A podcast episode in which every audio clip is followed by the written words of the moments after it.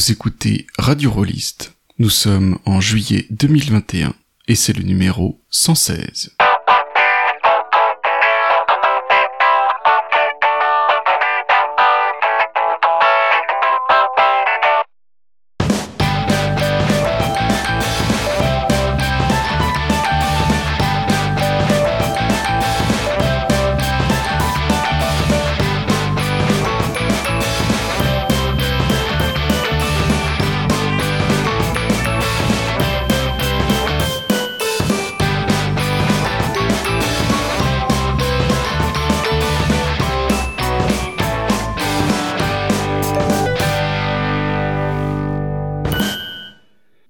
Bonsoir à toutes et à tous, c'est Radio Rolliste et ce soir on va vous parler de Bob, de Belonging Outside Belonging. Alors pour en parler, on a invité avec nous Melville, autrice de plusieurs euh, Bob. Et puis vous allez entendre deux voix de nouvelles chroniqueuses de Radio Rolliste, RL. Coucou. Et Lisa Banana. Hello. Et puis une voix un petit peu plus connue, Mathieu B. Salut, salut.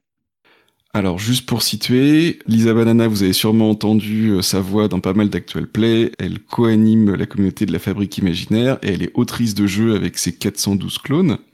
Bonsoir. Et RL est artiste, autrice, c'est une des deux têtes d'Axolot JDR, modératrice à pas du JDR et accessoirement euh, journaliste, ce qui change bien sûr du niveau général amateur de Radio Rolliste. Donc bienvenue à vous deux et euh, bienvenue à Melville pour cette émission. Alors on va commencer par euh, essayer de savoir un petit peu bah, qui c'est ce Bob. Mathieu, est-ce que tu peux nous en parler? Oui, tout à fait, oui.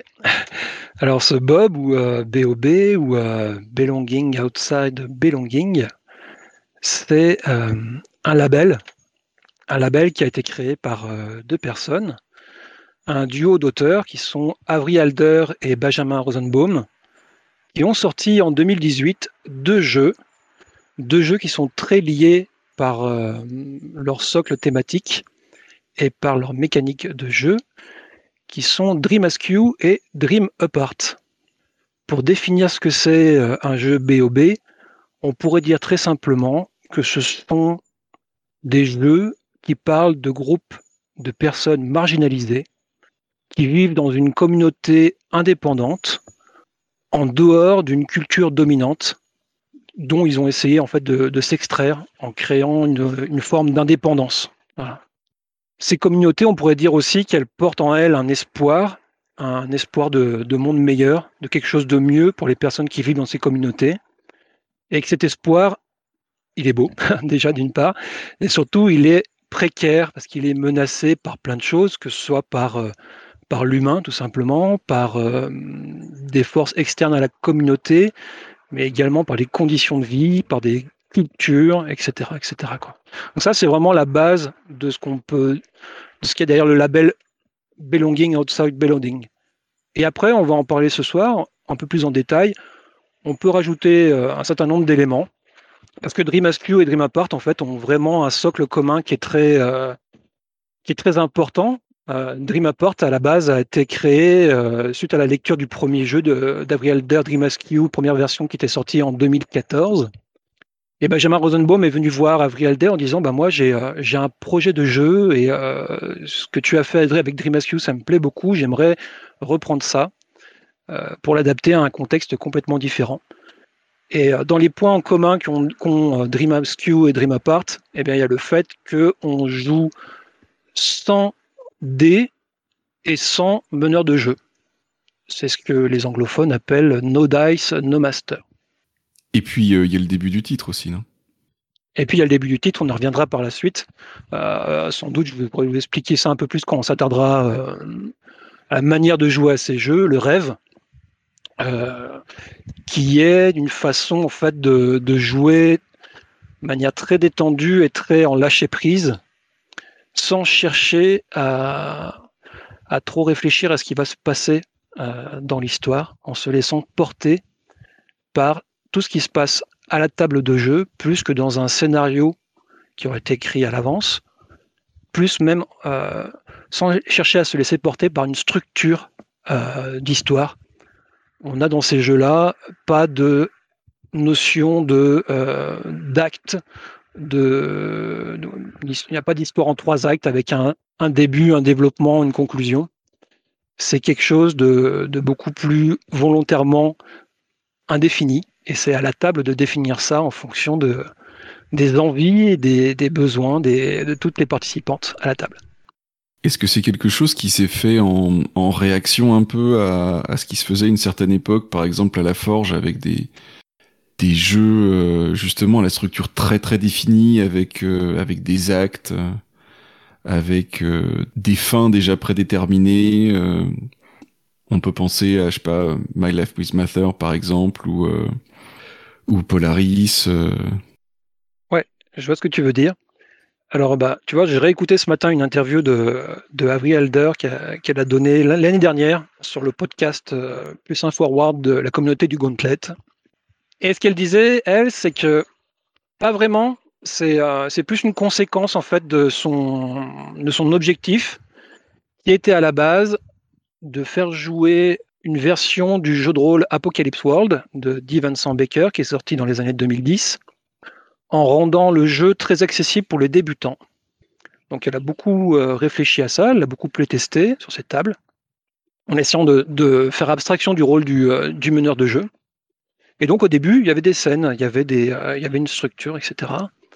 Et elle a remarqué que c'était assez difficile pour des joueurs débutants de se voir dire par les règles du jeu, tiens voilà, c'est ta scène à toi, vas-y, raconte-nous quelque chose d'intéressant pour toi ou pour ton personnage, et propose-nous quelque chose maintenant.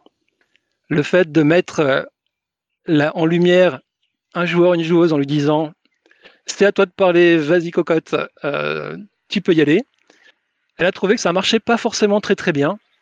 Et donc, elle a commencé à s'interroger sur qu'est-ce que c'est de créer des scènes tous ensemble, où par petites touches, tout le monde a le droit de contribuer en racontant avec les autres, en créant des scènes avec les autres, en ajoutant un personnage, un décor, une émotion, un bout d'histoire, un enjeu, etc., etc. Comment est-ce qu'on peut faire ça de manière organique pour que ce soit non plus tout d'un coup une pression de devoir euh, créer, de devoir être original, d'avoir de l'imagination, de savoir improviser, mais vraiment d'avoir une sorte de solidarité autour de la table pour le faire ensemble.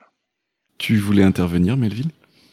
Ouais, il y a des ascendances euh, qui viennent d'un peu plusieurs endroits. Alors Mathieu a donné la, plus la plus fondamentale, je pense, l'héritage de Apocalypse World. Concrètement, Dream euh, c'est la réinterprétation par Vrealder de Apocalypse World avec son cadre situé à elle, puisque Elder est une personne queer, qui a une pratique des communautés queer. Donc ça, ça c'est des choses qui se perçoivent bien dans le jeu, une fois qu'on sait ça aussi de la personne, comme ça se percevait dans Monster Art, qui est une de ses précédentes publications. Pour moi, il y a aussi des ascendances directes d'une logique qui vient de certaines recommandations données dans Apocalypse World, mais qui sont très présentes chez John Harper, notamment dans Lady Blackbird. John Harper, c'est aussi celui qui a fait Blades in the Dark, voilà. Et il a euh, toute une recommandation qui revient souvent, qui dit euh, Play to find out, jouer pour découvrir. Et je crois que c'est très très présent, ce truc, euh, c'est ce que décrivait Mathieu très justement, ce truc de on va pas tout structurer, on va jouer ensemble et c'est ensemble qu'on va découvrir les choses. Alors chez, chez Harper, qui est quand même beaucoup dans des logiques de meneur-joueuse, c'est jouer pour découvrir ce qui va se passer dans la suite de l'aventure, avec des scénarios très peu préécrits. C'est le cas notamment de Lady Blackbird. Mais, euh, mais effectivement, ça s'étend de façon large. Et puis, il y, a une, référence un peu lointaine aussi, qui est pas très claire, mais qui m'a toujours paru tomber sous le sens. C'est euh, Archipelago de Matty Shelter, où on a un truc qu'on retrouve dans Dream et dans les BOB par la suite et que Mathieu décrira, qui est euh, le fait que toutes les joueuses sont responsables d'une face, d'une couleur structurante du décor. Dans Archipelago, ça se définit par des termes, genre la magie. Il y a une joueuse, c'est la référente sur la magie. Et on utilise un peu de la même façon les cadres dans les jeux No Dice, No Master. Et, et ça, pour le coup, ça descend directement de comment on transforme la gestion des fronts par le maître de cérémonie dans Apocalypse World en une gestion collective dans un cadre de jeu sans meneur. Archipelago, j'étais en train de chercher de quand c'était parce que je connais pas ce jeu et, et je savais pas qu'il y avait euh, quelque chose de, plus ancien qui avait justement les cadres qui pour moi sont assez euh, caractéristiques euh, des Bob. Les cartes dans Archipelago, c'est beaucoup plus ténu et ça se construit. On les choisit collectivement à la table, donc donc c'est vraiment pas tout à fait pareil, mais en tout cas il y a la même logique de la répartition de l'autorité narrative. Elle se fait par par thème, en gros, euh, autour de la table. On, répartit la place de meneur sur, sur un, espèce d'éventail thématique comme ça. Et Archipelago, on doit pouvoir le trouver en français. Alors je sais plus si c'est la V1 ou la V3. Il avait été traduit par 500 nuances de geek à une époque. Et je trouve c'est un jeu de 2007, effectivement. Moi, je voulais que quelqu'un explique l'histoire des moves, parce que c'est, pour moi, c'était très, obscur jusqu'à il y a 2-3 jours où quelqu'un a fini par m'expliquer. Peut-être avant RL de répondre à ta question, je vais juste revenir un tout petit peu en fait sur la structure du jeu. Euh, parce que les moves, ça en fait partie, mais c'est un élément. La structure d'une partie d'un jeu BOB, on va, je vais faire des grandes généralités, hein, parce que vous allez, on va pouvoir toujours trouver des contre-exemples. Euh, et dans la soixantaine de jeux qui ont, qui ont été créés, il y a plein de contre-exemples. Mais à la base, euh, comme il n'y a pas de structure de jeu, il n'y a pas de structure de, comme je disais au début, euh, il n'y a pas, il a pas une intro, un développement, une conclusion dans une partie d'un jeu BOB euh, la plupart du temps. Mais du coup, il y a une sorte de, rythme.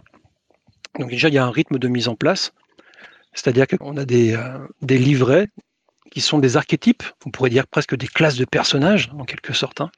Et là, les personnes qui ont joué à des jeux dits PBTA vont pas être trop dépaysées parce que c'est vraiment tels que les, livrets. Là, on retrouve vraiment l'héritage euh, Apocalypse World. Donc vous avez des classes de personnages, des archétypes que vous allez pouvoir euh, sélectionner. Donc on, les présente à la table. Tout le monde en fait une petite lecture, une petite introduction de chaque, euh, de chaque livret pour voir un petit peu qui voudrait jouer quoi en fait pendant la partie. Et puis ensemble, on va commencer, une fois que les, personnages sont créés, c'est ni plus ni moins qu'un questionnaire, un livret. Donc vous avez des, choix à faire des, petits cercles à, noircir avec votre crayon à papier pour pouvoir dire ben moi voilà dans, mon livret j'ai sélectionné telle et telle option. Ça permet de, s'approprier un petit peu le personnage en restant vraiment dans, la thématique de l'univers. Une fois que j'ai fait ça on présente nos personnages de manière très classico-classique du jeu de rôle quoi. Mais là on n'a toujours pas de structure d'histoire on n'a pas vraiment encore l'univers on va créer ensemble un univers de jeu et tout en créant cet univers de jeu, on va s'autoriser à pouvoir incarner nos personnages pour répondre à des questions, des questions que vont se poser les joueurs, des questions que vont se poser les personnages. Ça se fait de manière complètement naturelle et c'est expliqué notamment très bien par euh, les auteurs de Dream Askew et Dream Apart. Ils appellent ça justement le rêve, le idle dreaming en anglais, euh, que moi je traduis par euh, se laisser porter par le rêve ou se laisser porter tout simplement par la curiosité des gens en fait. On a créé les personnages, on a créé l'univers, on va commencer à, créer une première scène où on va se laisser guider par notre curiosité et se dire bah tiens voilà comment mon personnage il a rencontré ton personnage? Ou comment à, tel moment je t'ai emprunté un objet euh, et ça s'est mal passé? Pourquoi ça s'est mal passé? Et on va faire des scènes là-dessus. Dans nos livrets on a effectivement euh, ce qui s'appelle des moves alors le terme move est encore un héritage des jeux PBTA euh, encore un héritage d'Apocalypse World mais ça se présente de manière complètement différente dans un PBTA, un move, c'est quand ton meneur de jeu te dit, euh, bah voilà, lance-moi 2 d 6 plus un attribut, une caractéristique, et, en fonction du résultat de ton jet de dés, de d 6 plus ou moins un malus, eh ben, on va lire le résultat selon une échelle. L'échelle commune des PBTA, c'est si ton résultat fait 6 ou moins, eh ben, c'est plutôt quelque chose qui va emmener des, complications. C'est pas forcément un échec, mais c'est des complications. Sur un 7-9, eh ben, écoute, ça se passe ton personnage, ça va, il gère, mais clairement, euh, il gère pas tout. Il gère pas complètement tout ce qu'il voulait gérer. Il peut y avoir des petites conséquences à tout ça indésirables. Et sur un résultat de 10, bah vraiment là, chapeau, bravo. Euh, personnage, là, il va briller. Il va vraiment euh, être dans son plein potentiel et il va vraiment réussir très très bien ce qu'il est en train de faire. Et vraiment, les conséquences vont être que positives, quoi. Ça va être de la totale maîtrise. Dans les jeux BOB, on retrouve cette notion-là en fait d'échelle de valeur, ces trois échelles, 6 7, 9 et 10 Sauf que c'est expliqué différemment et euh, au lieu d'avoir euh, par exemple le, move euh, dans la, se lancer dans la bataille, ça va être décrit en fait par une, par une phrase. Une phrase qui est là pour t'inspirer en fait, pour te dire bah voilà, mon personnage, il sait très très bien faire ça par exemple. Une petite phrase qui va être toute simple, hein, par exemple, j'utilise mes pouvoirs magiques et je maîtrise mon sortilège euh, à la perfection. Alors bien entendu, cette phrase, tu vas pas la lire telle que, mais tu vas, tu vas pouvoir broder autour de tout ça. Quoi. Et donc on retrouve ces trois échelles de valeurs qui ont été appelées des moves. Je pense que c'est vraiment un héritage et euh, ça pourrait mériter d'être renommé parce que ça peut effectivement induire en erreur un petit peu. Et donc tu as cette échelle. Donc les 6 mois, en fait, c'est quand tu vas jouer une vulnérabilité de ton personnage. Alors, vulnérabilité, c'est parce que ton personnage, a eu un instant de folie, parce qu'il n'a pas eu de chance, parce que il y a quelque chose de, très sombre en lui qui s'est manifesté à ce moment-là. Et en faisant ça, en fait, toi, en tant que joueur, tu vas prendre un jeton qui est sur la table dans un pot commun. Tu vas le récupérer, ce jeton, et ce jeton, tu vas pouvoir le réinvestir par la suite. En tout cas, ce que tu viens de faire, ça met vraiment ton personnage dans la mouise. Euh, il est vraiment pas bien suite à ce qui vient de se passer, suite à ce que tu viens de jouer. Ce qu'on appelle donc du coup un move faible.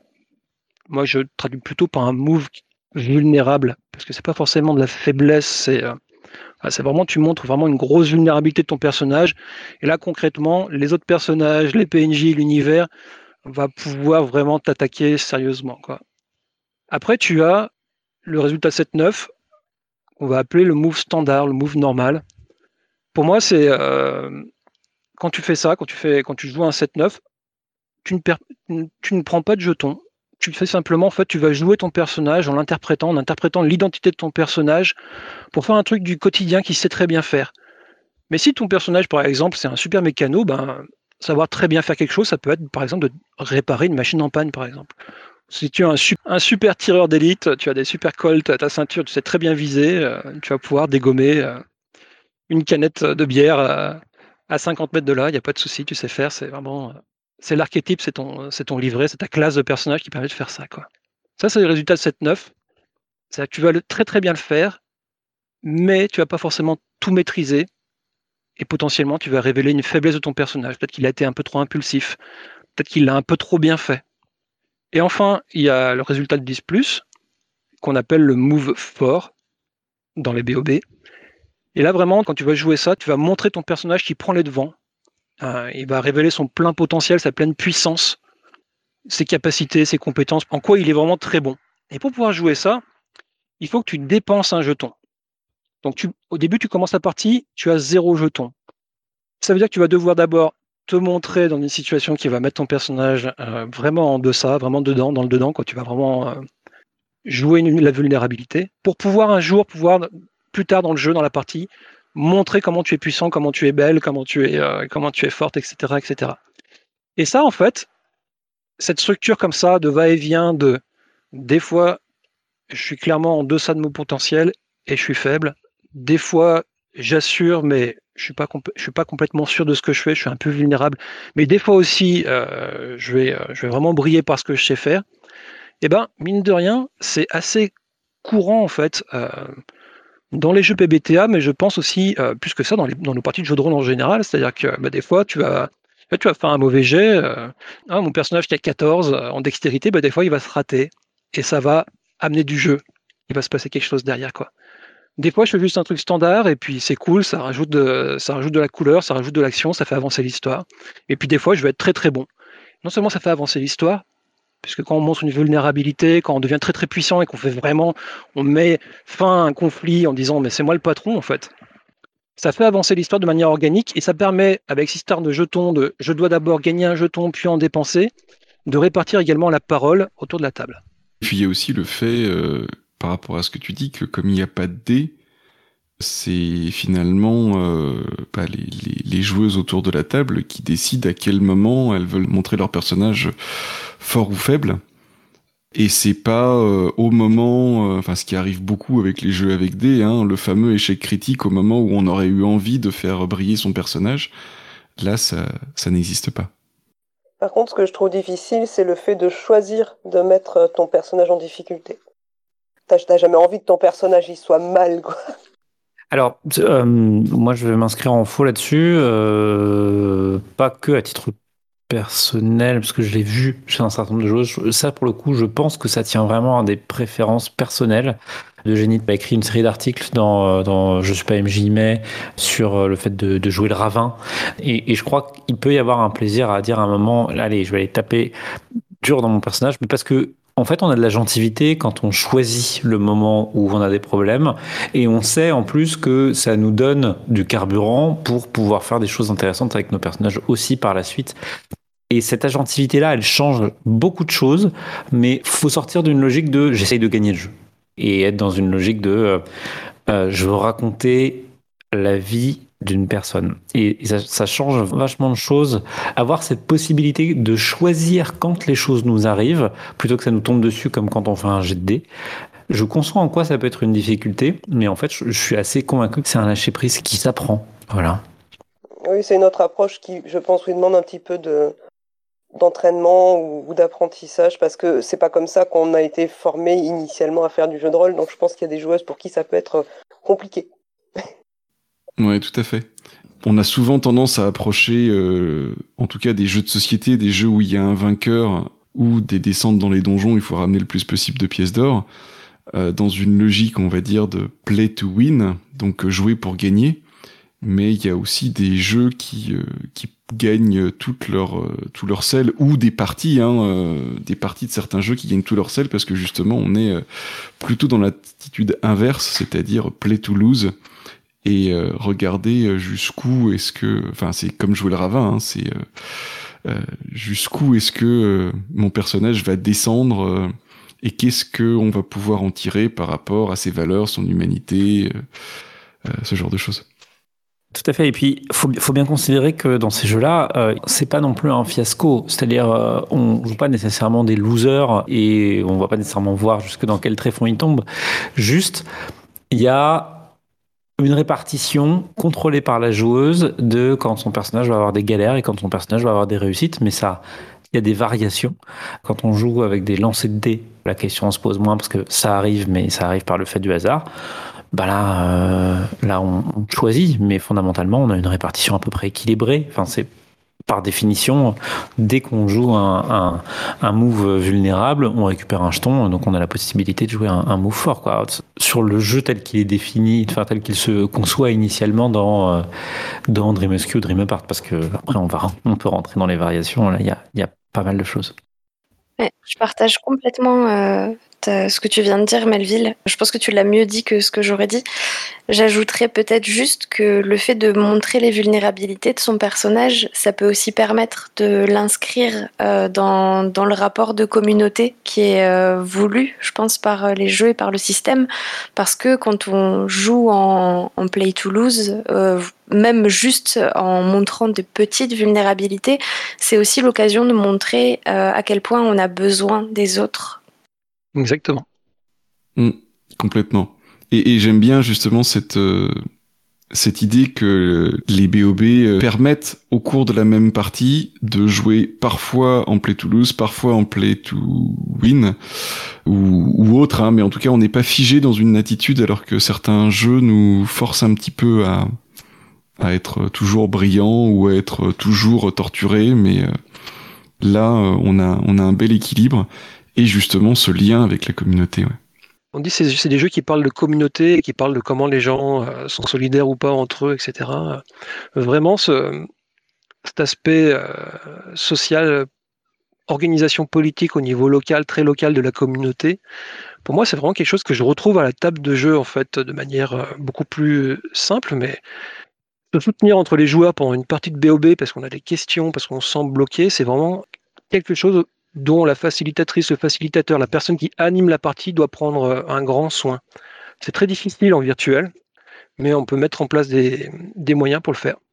Des, euh, des petits messages dans le, dans le chat, des petits émoticônes, des choses comme ça, ou euh, des mots-clés qu'on prononce en disant je veux une pause parce que là je suis paumé. Prendre le temps de, réexpliquer, de dire les choses, de, de checker comment se sentent les joueurs par rapport à la fiction, c'est une chose, ça peut, être très important, mais aussi par rapport aux règles du jeu. C'est très important, et euh, moi en tout cas, c'est le gros plaisir que je prends au, BOB, c'est euh, quelle que soit la fiction qu'on soit en train de jouer, euh, même si ça peut être quelque chose de très respect, de très. il y a eu des parties de, de Dream je disais tout à l'heure que as beaucoup joué, où c'était dur pour les personnages, hein, ils passaient des trucs, ils passaient des sales moments, quoi. Mais à la table, l'ambiance est complètement différente et effectivement, on partage quelque chose de, très chill, de très, euh, de très chaleureux en fait, voilà, hein, pour, pour parler français un peu. C'est très convivial, c'est très chaleureux, c'est très gentil à la table. Voilà. Comment on fait communauté, comment ça se passe autour de la table, comment nos personnages euh, traverse des moments difficiles, euh, mais que ça se passe bien quand même, bah, c'est lié aussi au fait qu'on le choisit, indéniablement, et puis que quand on choisit de raconter qu'il se passe quelque chose de dur pour notre personnage, c'est pas les autres qui viennent nous, nous, nous savater euh, le personnage au moment où on l'attendait le moins. Au contraire, les autres joueuses, elles sont là avec nous et elles sont, enfin, s'il arrive quelque chose de difficile à notre personnage à ce moment-là, c'est parce qu'on considère que c'est intéressant et les autres choses autour de nous, elles sont là pour nous aider à en faire quelque chose d'intéressant et réciproquement. Euh, quelque part, on reprend un peu la maxime euh, de Vincent Baker dans Apocalypse World, soyez fan des PJ à votre table, sauf que là, on part du principe que tout le monde est fan des personnages de tout le monde et, ça donne une attention et une écoute à l'autre qui est quand même assez spécifique. Moi, je voulais juste rajouter un truc. Je l'ai évoqué un tout petit peu au départ, là, quand je parlais de, de ce côté dream, de ce côté rêve, le ideal dreaming, se laisser porter par la curiosité, se laisser porter par le rêve, c'est que dans ces jeux-là, la particularité, c'est qu'on n'est pas en train sans cesse d'affronter une difficulté de l'histoire imposée, on n'est pas sans cesse en train d'affronter des obstacles, on n'est pas tout le temps plongé dans l'histoire, mais on va s'autoriser aussi régulièrement à se sortir de l'histoire et se dire, bah voilà, il s'est passé ça dans la scène, qu'est-ce que vous aimeriez jouer après? Et toi, là, qui viens de, prendre un jeton et de montrer ton personnage très vulnérable, est-ce que tu veux nous en parler un petit peu? Est-ce que tu, veux nous donner des pistes pour la suite sur euh, comment tu, tu, voudrais rendre ça encore plus intéressant, etc. Donc il y a vraiment ce va-et-vient sans arrêt entre la partie qui est en train d'être jouée, les personnages qui viennent de jouer en Play Toulouse et qui euh, vient mettre son personnage un petit peu dans le dedans, et puis la discussion de groupe. Et vraiment, moi, ce qui m'a plu, euh, vraiment sur lequel le point sur lequel j'ai le plus accroché sur les BOB, c'est l'ambiance qui est à la table et ce qu'on est en train de faire en, ensemble. Donc cette absence de structure et le fait qu'on est sans arrêt dans la discussion, la discussion par nos personnages, la discussion entre les joueurs, bah moi, ça me met bien en fait. Euh, les BOB, ça fait partie de. Même s'ils ont des défauts, des thématiques très dures, même ce, que, ce qui est en train d'arriver à nos personnages, ça peut être compliqué, difficile pour eux les joueurs autour de la table, on est vraiment dans un état d'esprit de partage et de communication. C'est vraiment ça qui est, euh, qui, est, qui, est, primordial en fait. Euh, encore une fois, Avril quand elle présente son jeu, elle, apporte un, soin infini euh, aux conditions autour de la table. Melville aussi, dans, dans son jeu Bois dormant, lisez-le, c'est c'est un modèle sur comment se mettre bien dans une partie de jeu de rôle et vraiment se sentir bien avec tous les aspects de la partie, euh, comment discuter après, pendant la partie, après, pendant la partie, après la partie, etc. Quoi. Donc voilà, c'est euh, encore une façon encore différente de. Bah, voilà, on a joué le play to list, comme tu dis, RL, c'est pas forcément évident, mais dans le cadre de ces jeux-là, on est sur des. Je trouve, moi en tout cas, j'ai trouvé qu'on était sur des enjeux différents que le fumble qui te met dans, dans qui met ton personnage dans l'embarras et. Euh, et où tu vas, euh, tout d'un coup, ton personnage va subir l'histoire, va subir ce qui se passe autour de lui. Quoi. Voilà. Mais alors c'est quand même très abstrait tout ça. Donc on a parlé de, Dream SQ comme étant euh, quelque chose qui ressemble beaucoup à Apocalypse World euh, dans l'univers, si ce n'est que euh, c'est une communauté euh, queer. Si je le résume à coup de serpe, hein, bien sûr. Euh, Qu'en est-il de Dream Apart et puis des, au moins de certains jeux qui ont qui ont suivi? Alors moi, Dream Apart, je le connais moins, je l'ai lu, euh, je n'y ai pas encore joué. Dream Apart part d'une euh, communauté complètement différente de celle de, de Dream Askew. Dream Askew, on joue donc cette communauté queer pendant une apocalypse qui est en train de se produire. Dream Apart va nous parler des communautés juives en Europe au XVIIIe siècle. Et là où euh, Dream Askew va nous parler de, plutôt de d'un futur souhaitable, d'un futur qu'on est en train de construire. Dream Apart, on va beaucoup plus être sur l'histoire, euh, les traditions et euh, comme euh, ciment de la communauté au sein d'un univers qui est majoritairement chrétien. Et donc, on va avoir, en termes de, jeu, des propositions complètement différentes pour les personnages, pour les cadres, pour tout ce qui s'ensuit. Après la sortie de Dream Askew et Dream Apart en 2018, euh, le modèle en fait a, a essaimé en fait dans, les communautés, dans plein de communautés à travers le monde.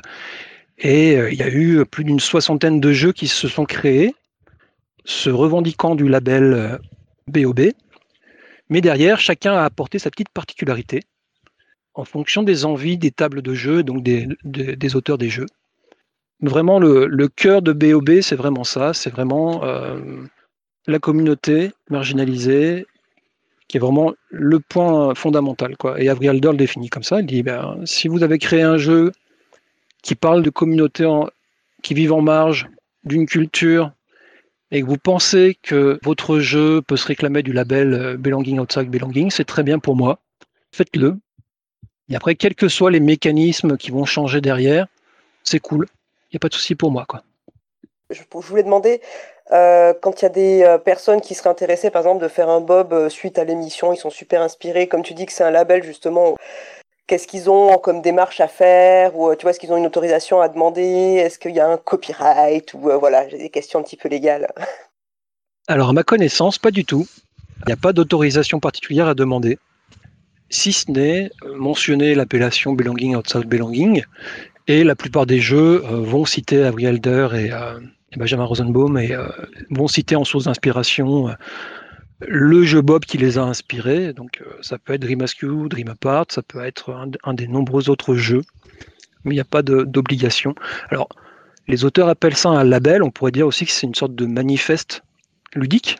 C'est-à-dire que je veux que mon jeu parle de cette thématique sociale parce que c'est important pour moi, parce que euh, on kiffe quand, quand, on joue ça, quoi. on trouve que c'est des, sujets importants, intéressants à explorer, etc.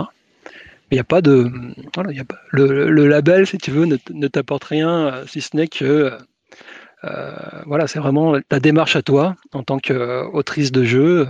si tu penses que ton jeu se réclame de cet héritage VOB, ben, tu peux le faire sans, aucune contrainte particulière. Il ne semble pas qu'il y ait de logo, il y ait une petite licence à reprendre obligatoire. Je trouve qu'il y a quelque chose dans Dream Askew, Dream Apart, où même si les thématiques sont différentes et euh, il y a un objectif de raconter une histoire euh, différente, il y a quand même le côté où on garde euh, la base de la communauté qui est marginalisée. Or, il y a d'autres jeux qui se revendiquent des bobs, ou en tout cas qui, voilà, qui disent c'est un bob, quoi, mais qui parlent pas forcément de communauté marginalisée. Et du coup, je me demandais comment toi est-ce que tu différencies ces jeux euh, Enfin, ou alors comment est-ce que tu les mets quand même dans la catégorie Bob? Mais attends, t'es en train de demander à Mathieu B de faire des catégories? Est-ce que ça va pas à l'encontre de son éthique la plus profonde? Je sais pas, mais euh, du coup, moi, je, me rends compte, euh, enfin, je, m'en doutais un peu, mais euh, voilà, il y avait, il y a, y a, quand même ce, ce, marqueur fort qu'en plus Avery Elder donne en disant, voilà, si votre jeu parle de communauté marginalisée et que vous avez envie de dire que c'est un bob, allez-y. Mais du coup, il y a des jeux qui disent, genre, on est des bobs, mais où il n'y a pas forcément une communauté marginalisée, même s'il y a une communauté, attention.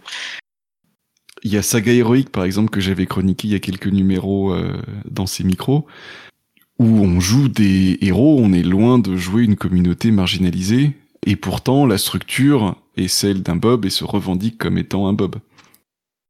Et puis, euh, Melville est là, euh, on peut peut-être parler des couleurs de l'amitié, qui est, il me semble, un jeu que tu que as qualifié de Bob euh, et qui a clairement un canevas de Bob, mais où il me semble qu'on ne joue pas particulièrement une communauté marginalisée. Euh, moi, je peux répondre pour moi. je pourrais pas répondre pour pour Saga héroïque. Euh, oui, tout à fait. Une des limites, c'est que en fait la dénomination BOB, elle correspond et à une approche sociale et aussi à une structure de jeu. On retrouve avec plein de variations. Euh, je pense qu'on aura l'occasion d'en parler plus en détail. Mais on retrouve quand même une structure de jeu initiale qui est inventée, même on peut dire, euh, dans, dans Dream Askew, Dream Apart qui est un dérivé de ce qui existait dans Apocalypse World, puisque initialement Dream Askew quasiment un hack de Apocalypse World en transformant plusieurs choses, environ le meneur, puisque ça en fait des jeux sans meneur, et environ les dés. Euh, c'est aussi pour ça qu'on parle de système no dice, no master. Alors en soi, euh, ça pourrait être appliqué à plein d'autres systèmes qui n'utilisent ni dés ni maîtres hein, de jeu, enfin ni meneur, mais effectivement, c'est un canevas structurel précis. Moi, je l'ai beaucoup pensé comme ce, ce canevas ludique, méthodologie en termes de game design autour de laquelle on brode, mais où on revient avec euh, une répartition de l'univers par livret, une répartition des personnages par livret qui en font des espèces de, euh, de semi-prétirés en quelque sorte qui vont à la fois avoir une identité très précise et en même temps dans lesquelles on va faire un certain nombre de choix. Les personnes qui sont euh, familières de jeux inspirés par, euh, par Apocalypse World ne euh, seront pas perdues quand je dis ça. Sauf que là, on, on, projette un peu plus et on fait la même chose avec des éléments structurants de cadre. Si on reprend Apocalypse World, c'est ce qu'on appelle les fronts dans Apocalypse World, qui sont donc des, des grandes thématiques importantes de ce qu'on va raconter.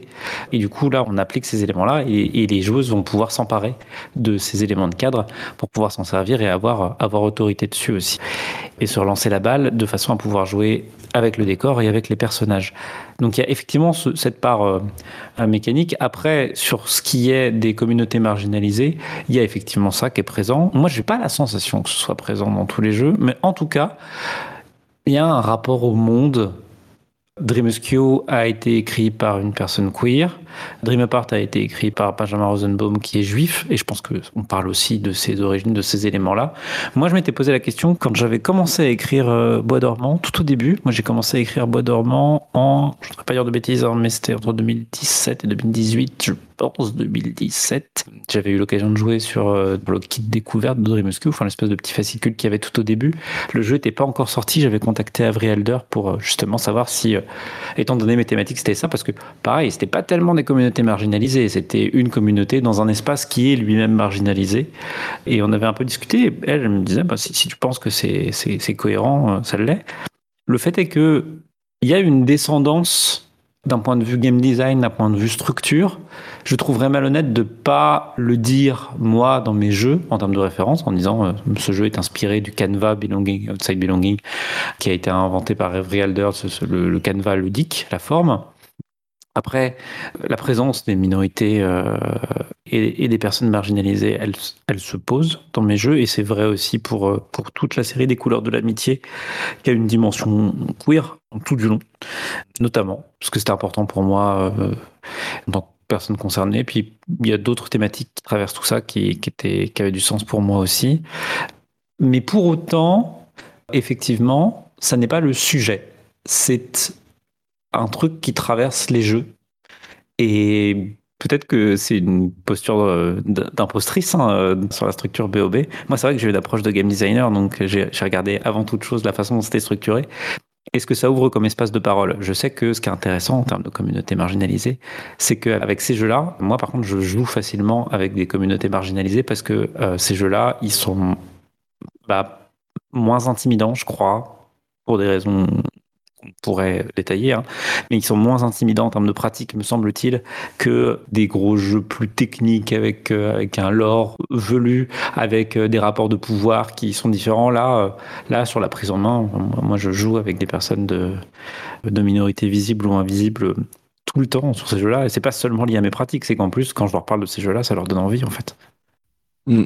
Très intéressant, ouais. On reviendra sur l'accessibilité de ces, de ces jeux-là, mais, euh, mais oui, c'est un, c'est un super éclairage pour expliquer pourquoi ça peut parler à, à des gens qui, effectivement, euh, peuvent se sentir marginalisés euh, plus facilement que, que des pages et des pages de l'or. Ouais. Et, d'ailleurs, si on veut euh, juste continuer un petit peu dans le concret, est-ce que tu peux nous parler des jeux Belonging and Belonging que tu as toi-même écrit? Donc moi j'ai écrit six jeux sur ce canevas, donc euh, No Dice No Master. Celui que j'ai commencé à écrire en premier puisque je l'ai, comme je disais, je l'ai écrit euh, bah, avant que euh, Dream SQ, Dream Apart ne sorte. À l'époque ça s'appelait Couleur Béton. Euh, c'était le titre de travail. Ça s'appelle aujourd'hui Bois dormant. C'est un jeu qui est pour partie inspiré de la bande dessinée DMZ de Brian Wood, un comics qui a été sorti chez Vertigo, que vous pourrez retrouver assez facilement, qu'une bande dessinée que je trouve assez brillante. Quand je veux le résumer, en général, je dis euh, c'est euh, La Belle au Bois dormant à la ZAD.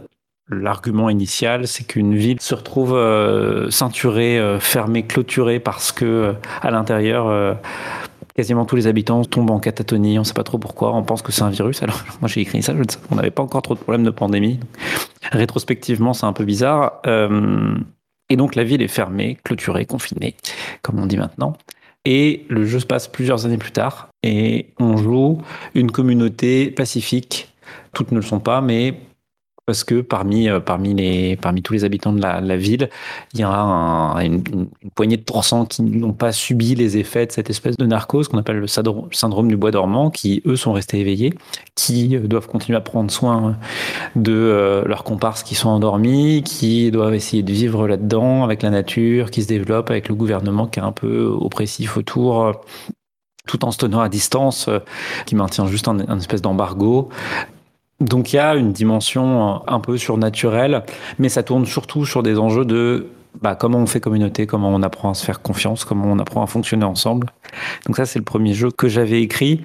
Et euh, dès, le premier, je tripatouille un peu les mécaniques de Dream en ne gardant pas dans Dream il y a une logique. On commence le jeu avec zéro jeton en main. Et donc, on est obligé de, de, passer par des moments difficiles pour pouvoir réussir des choses derrière. Et puis, euh, et puis fonctionner ensemble. Ça, c'est le fonctionnement par défaut, on va dire, des jeux BOB. Euh, et puis moi, je suis parti sur une autre logique où en gros on gagne des jetons en s'entraidant parce que j'avais envie de faire un jeu qui mette l'accent fort sur l'entraide et en gros, euh, c'est les autres joueuses qui nous donnent des jetons ou qui nous donnent l'accès plus exactement à la réserve de jetons quand elles estiment qu'on les a aidés. Alors c'est un peu plus élaboré que ça, mais en tout cas, a cette logique avec beaucoup beaucoup moins de moves parce qu'à l'époque, moi, j'avais vraiment des difficultés à gérer les, les multiples propositions de moves telles qu'elles étaient présentes. Moi, j'avais pu les expérimenter dans dans Dream. Euh, j'avais joué à Dream environ un an avant. J'avais pas encore joué à Dream Apart. J'avais eu l'occasion d'essayer aussi Before the Spire Falls, qui a été traduit depuis par Maître Bois, Gaël euh, Sacré en français. Du coup, chaque livret personnage a beaucoup d'actions type euh, et il y en avait un peu trop pour mon cerveau dans ces jeux-là. Donc, je suis reparti sur quelque chose de vraiment plus simplifié où c'est un peu les mêmes pour tout le monde à une ou deux près. Donc voilà, et puis le jeu a existé un peu, je l'ai playtesté. Euh, dans les gens qui l'ont playtesté, il y a eu notamment Eugénie. Et puis un an plus tard, elle est venue me voir. Moi, je savais pas trop comment j'allais le sortir. Et puis elle est, elle est venue me voir, Eugénie, en me disant Oui, on va ouvrir une euh, collection jeux de rôle chez Dystopia. Euh, je vais être directrice de collection. J'aimerais bien mettre Bois dormant dedans. Il s'appelait toujours pas Bois dormant à ce moment-là, mais bref. moi, le jeu était fini d'écrire depuis un moment déjà. Je, je, je voyais pas trop par où j'allais le prendre pour la suite. Et du coup, j'ai dit OK. Puis après, bah, le temps que le processus éditorial se fasse, le temps que l'année 2020 se passe avec euh, son lot d'imprévus, et le jeu est sorti en mars. Illustré par euh, une amie qui s'appelle Je suis une légume, qui a fait un super boulot. Moi, je voulais qu'il y ait de l'humain, de la ville et du végétal euh, dans le graphisme. Ben, il y, en a, il n'y a pas de problème là-dessus. Donc voilà, et c'est sorti en même temps que la clé du nuage de KF, la clé du nuage qui est packagée avec la clé des songes de Com Martin, qui est un familier des dieux, me semble-t-il. Un peu, oui.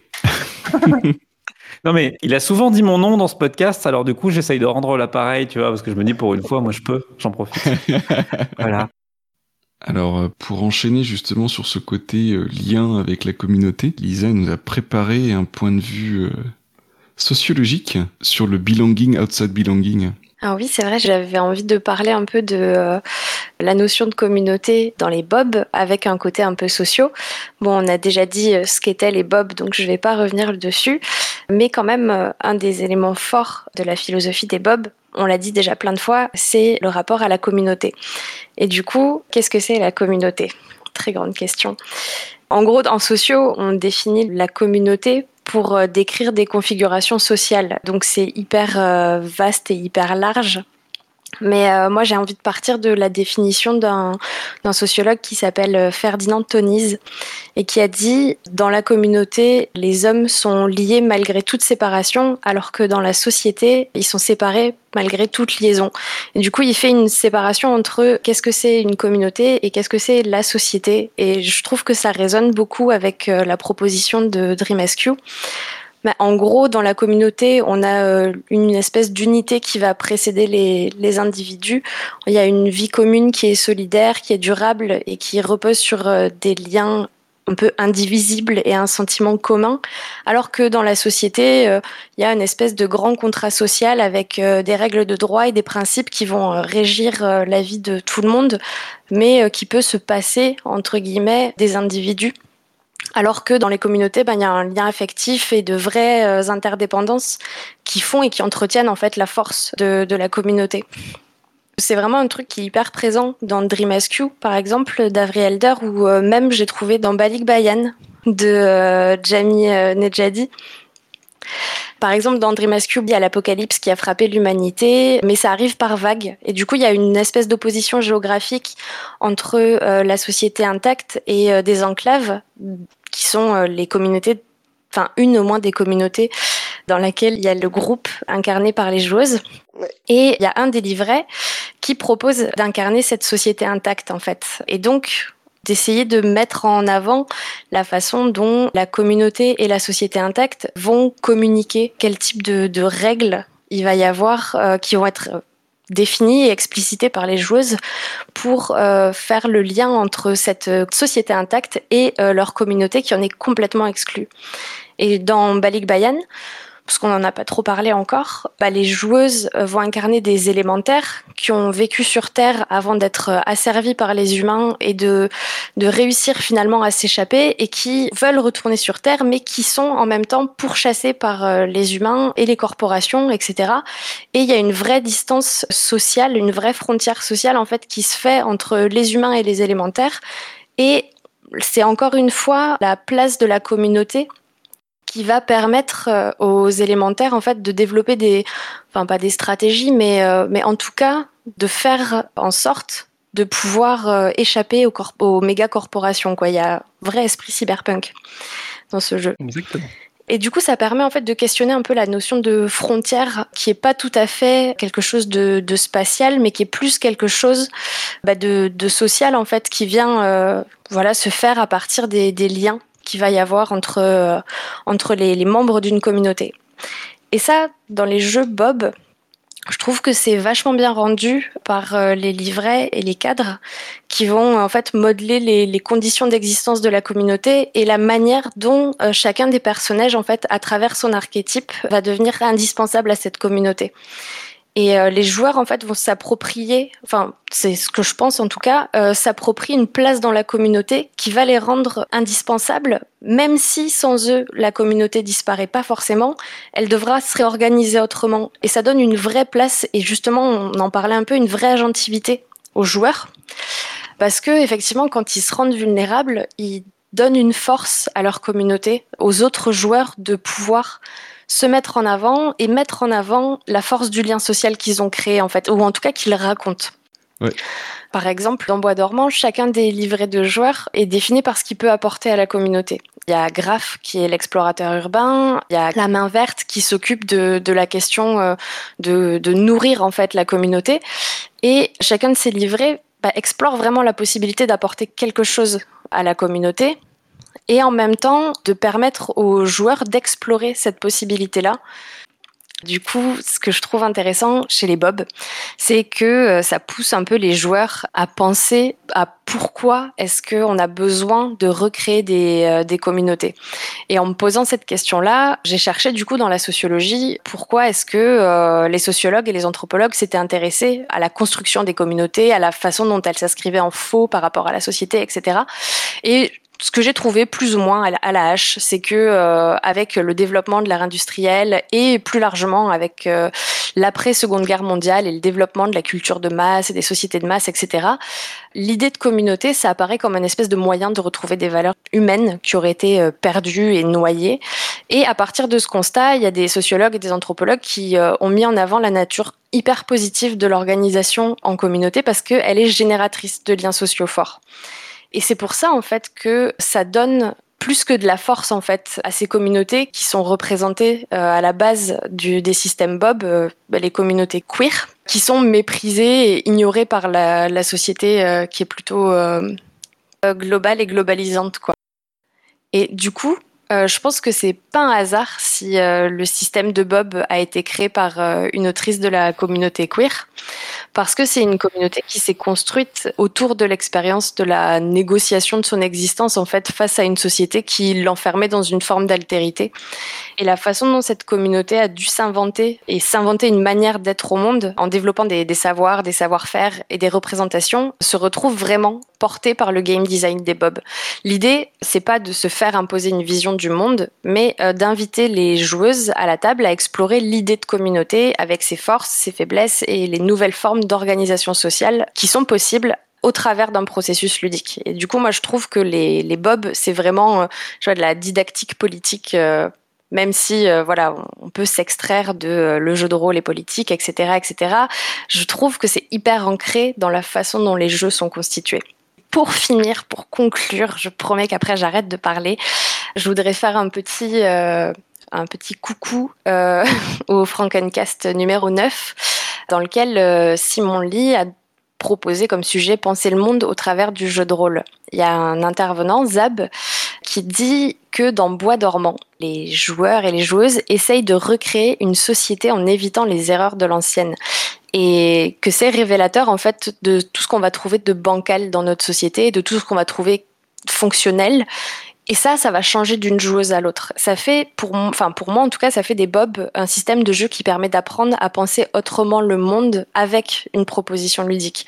Et même les bobs qui portent un message euh, moins politique que Dream Askew, Balik Bayan ou Bois dormant, on en a un petit peu parlé, mais ça invite à penser des dynamiques de groupe et donc ça nous invite à penser ce qui fait qu'on appartient à une communauté.